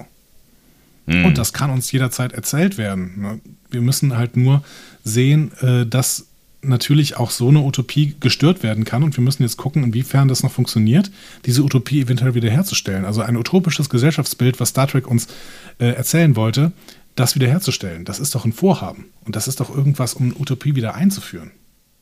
Ja, absolut, ich bin auf deiner Seite. Und das ist ja im Prinzip, was ich eben schon gesagt habe, das ist ja im Prinzip das, was wir uns für die für diese dritte Staffel auch äh, schon auch erhofft hatten, ne? Dass es irgendwie so ein bisschen das ist, ähm, worum es gehen könnte, oder zumindest auch äh, schon damals erklärt haben, dass es ja dann auch durchaus Star Trek sein kann, selbst wenn es nicht mehr eine, eine Welt ist, die von der Föderation bestimmt ist, ein Universum ist, was von der Föderation bestimmt ist, was es so, ja so auch nie war.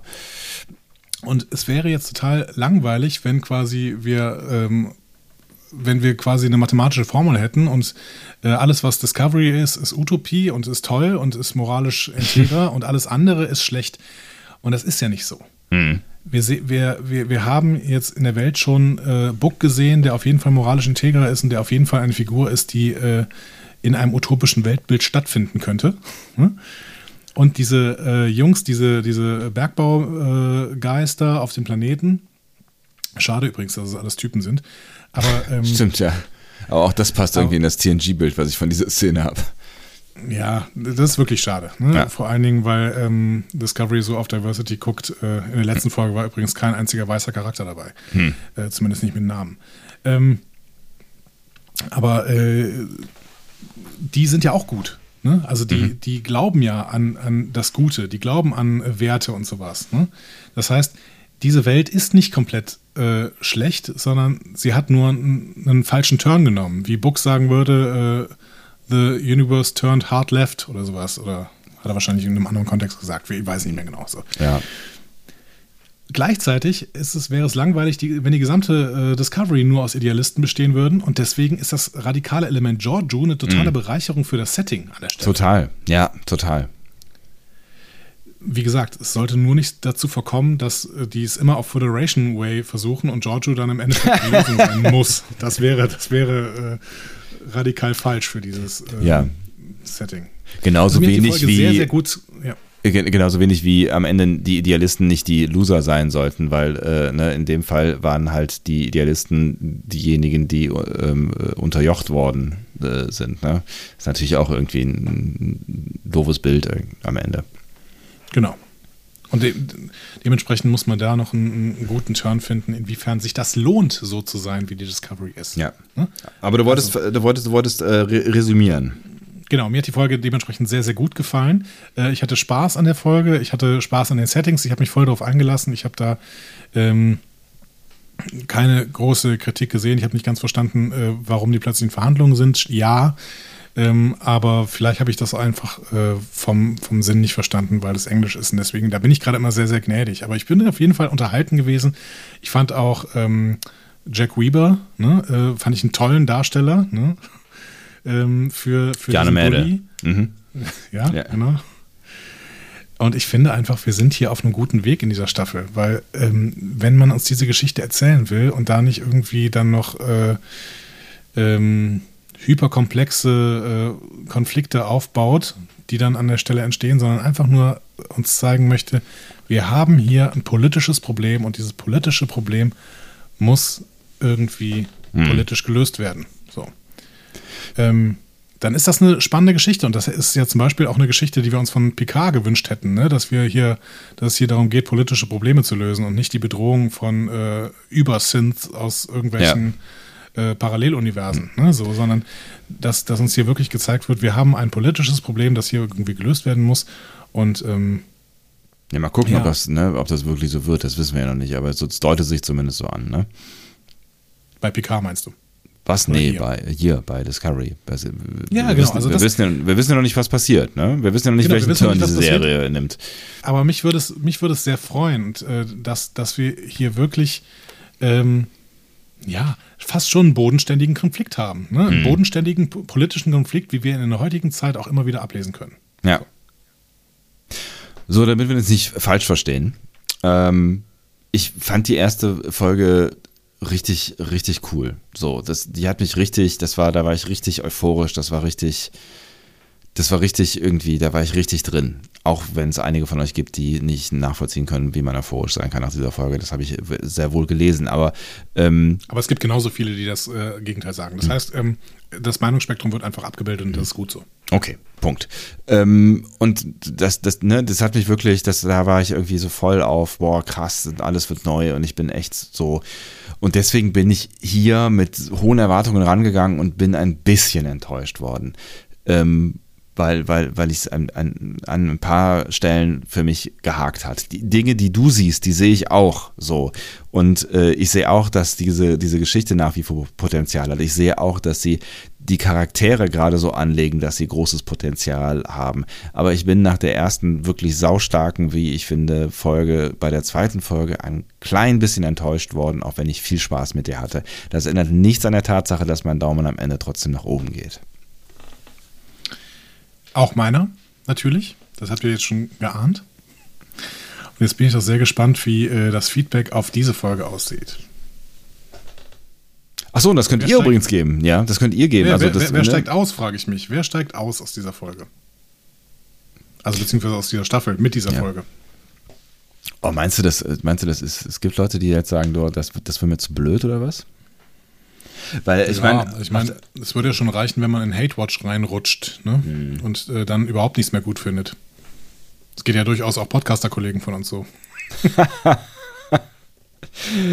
ja, es, ist, es, es, gibt aber äh, auch Kollegen von uns, so, die schon nach der ersten Folge Discovery damals äh, in den Hate Watch reingekommen sind und nie wieder raus. Tja. Ja, hartes Schicksal ist das auch. Aber ähm, wie seht ihr das denn? Also vielleicht könnt ihr einfach mal äh, euer Feedback hinterlassen, zum Beispiel auf einem unserer vielfältigen Kanäle, die uns jetzt äh, nochmal präsentiert werden. Diskussionen zu folgen findet ihr auf discoverypanel.de oder sprecht eine Nachricht auf den Discovery Panel Anrufbeantworter unter 02291 ukta uk 2 Unter der 02291 ukta uk 2 erreicht ihr uns auch per WhatsApp. Außerdem gibt es uns auch bei Instagram unter Discovery Panel, bei Twitter unter Panel Discovery und bei Facebook unter Discovery Podcast. Wir freuen uns über eure Nachrichten und über eure Kommentare. Das werden wir tun. Und wir werden auch auf selbige eingehen. Nochmal kurz der Hinweis, ähm, das wird dann erst in Folge 5 passieren, aber dafür umso breiter dann in dieser. Und ähm, wir werden das natürlich auch gewissenhaft nachtragen und alles Wichtige dann hier äh, verkünden. Ich hätte niemals gedacht, dass wir so lange heute reden werden. Ähm, aber ich möchte auch nochmal betonen, die Offenbarung, dass Federation ist, ähm, hat mir besonders viel Spaß gemacht bei der Vorbereitung dieser Folge und auch dann in dieser Folge dementsprechend.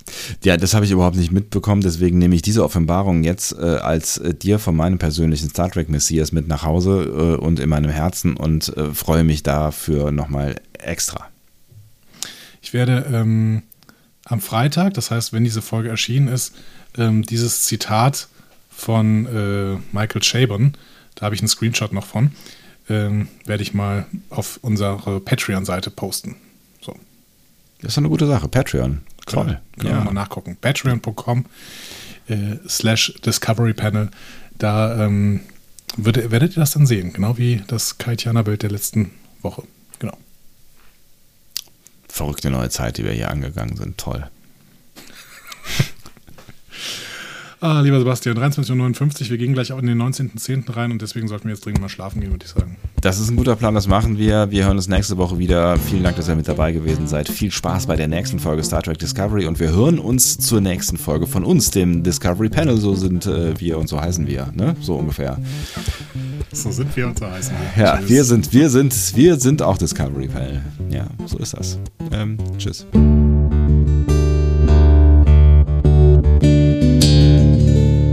Mehr Star Trek Podcasts findet ihr auf discoverypanel.de. Discovery Panel. Discover Star Trek.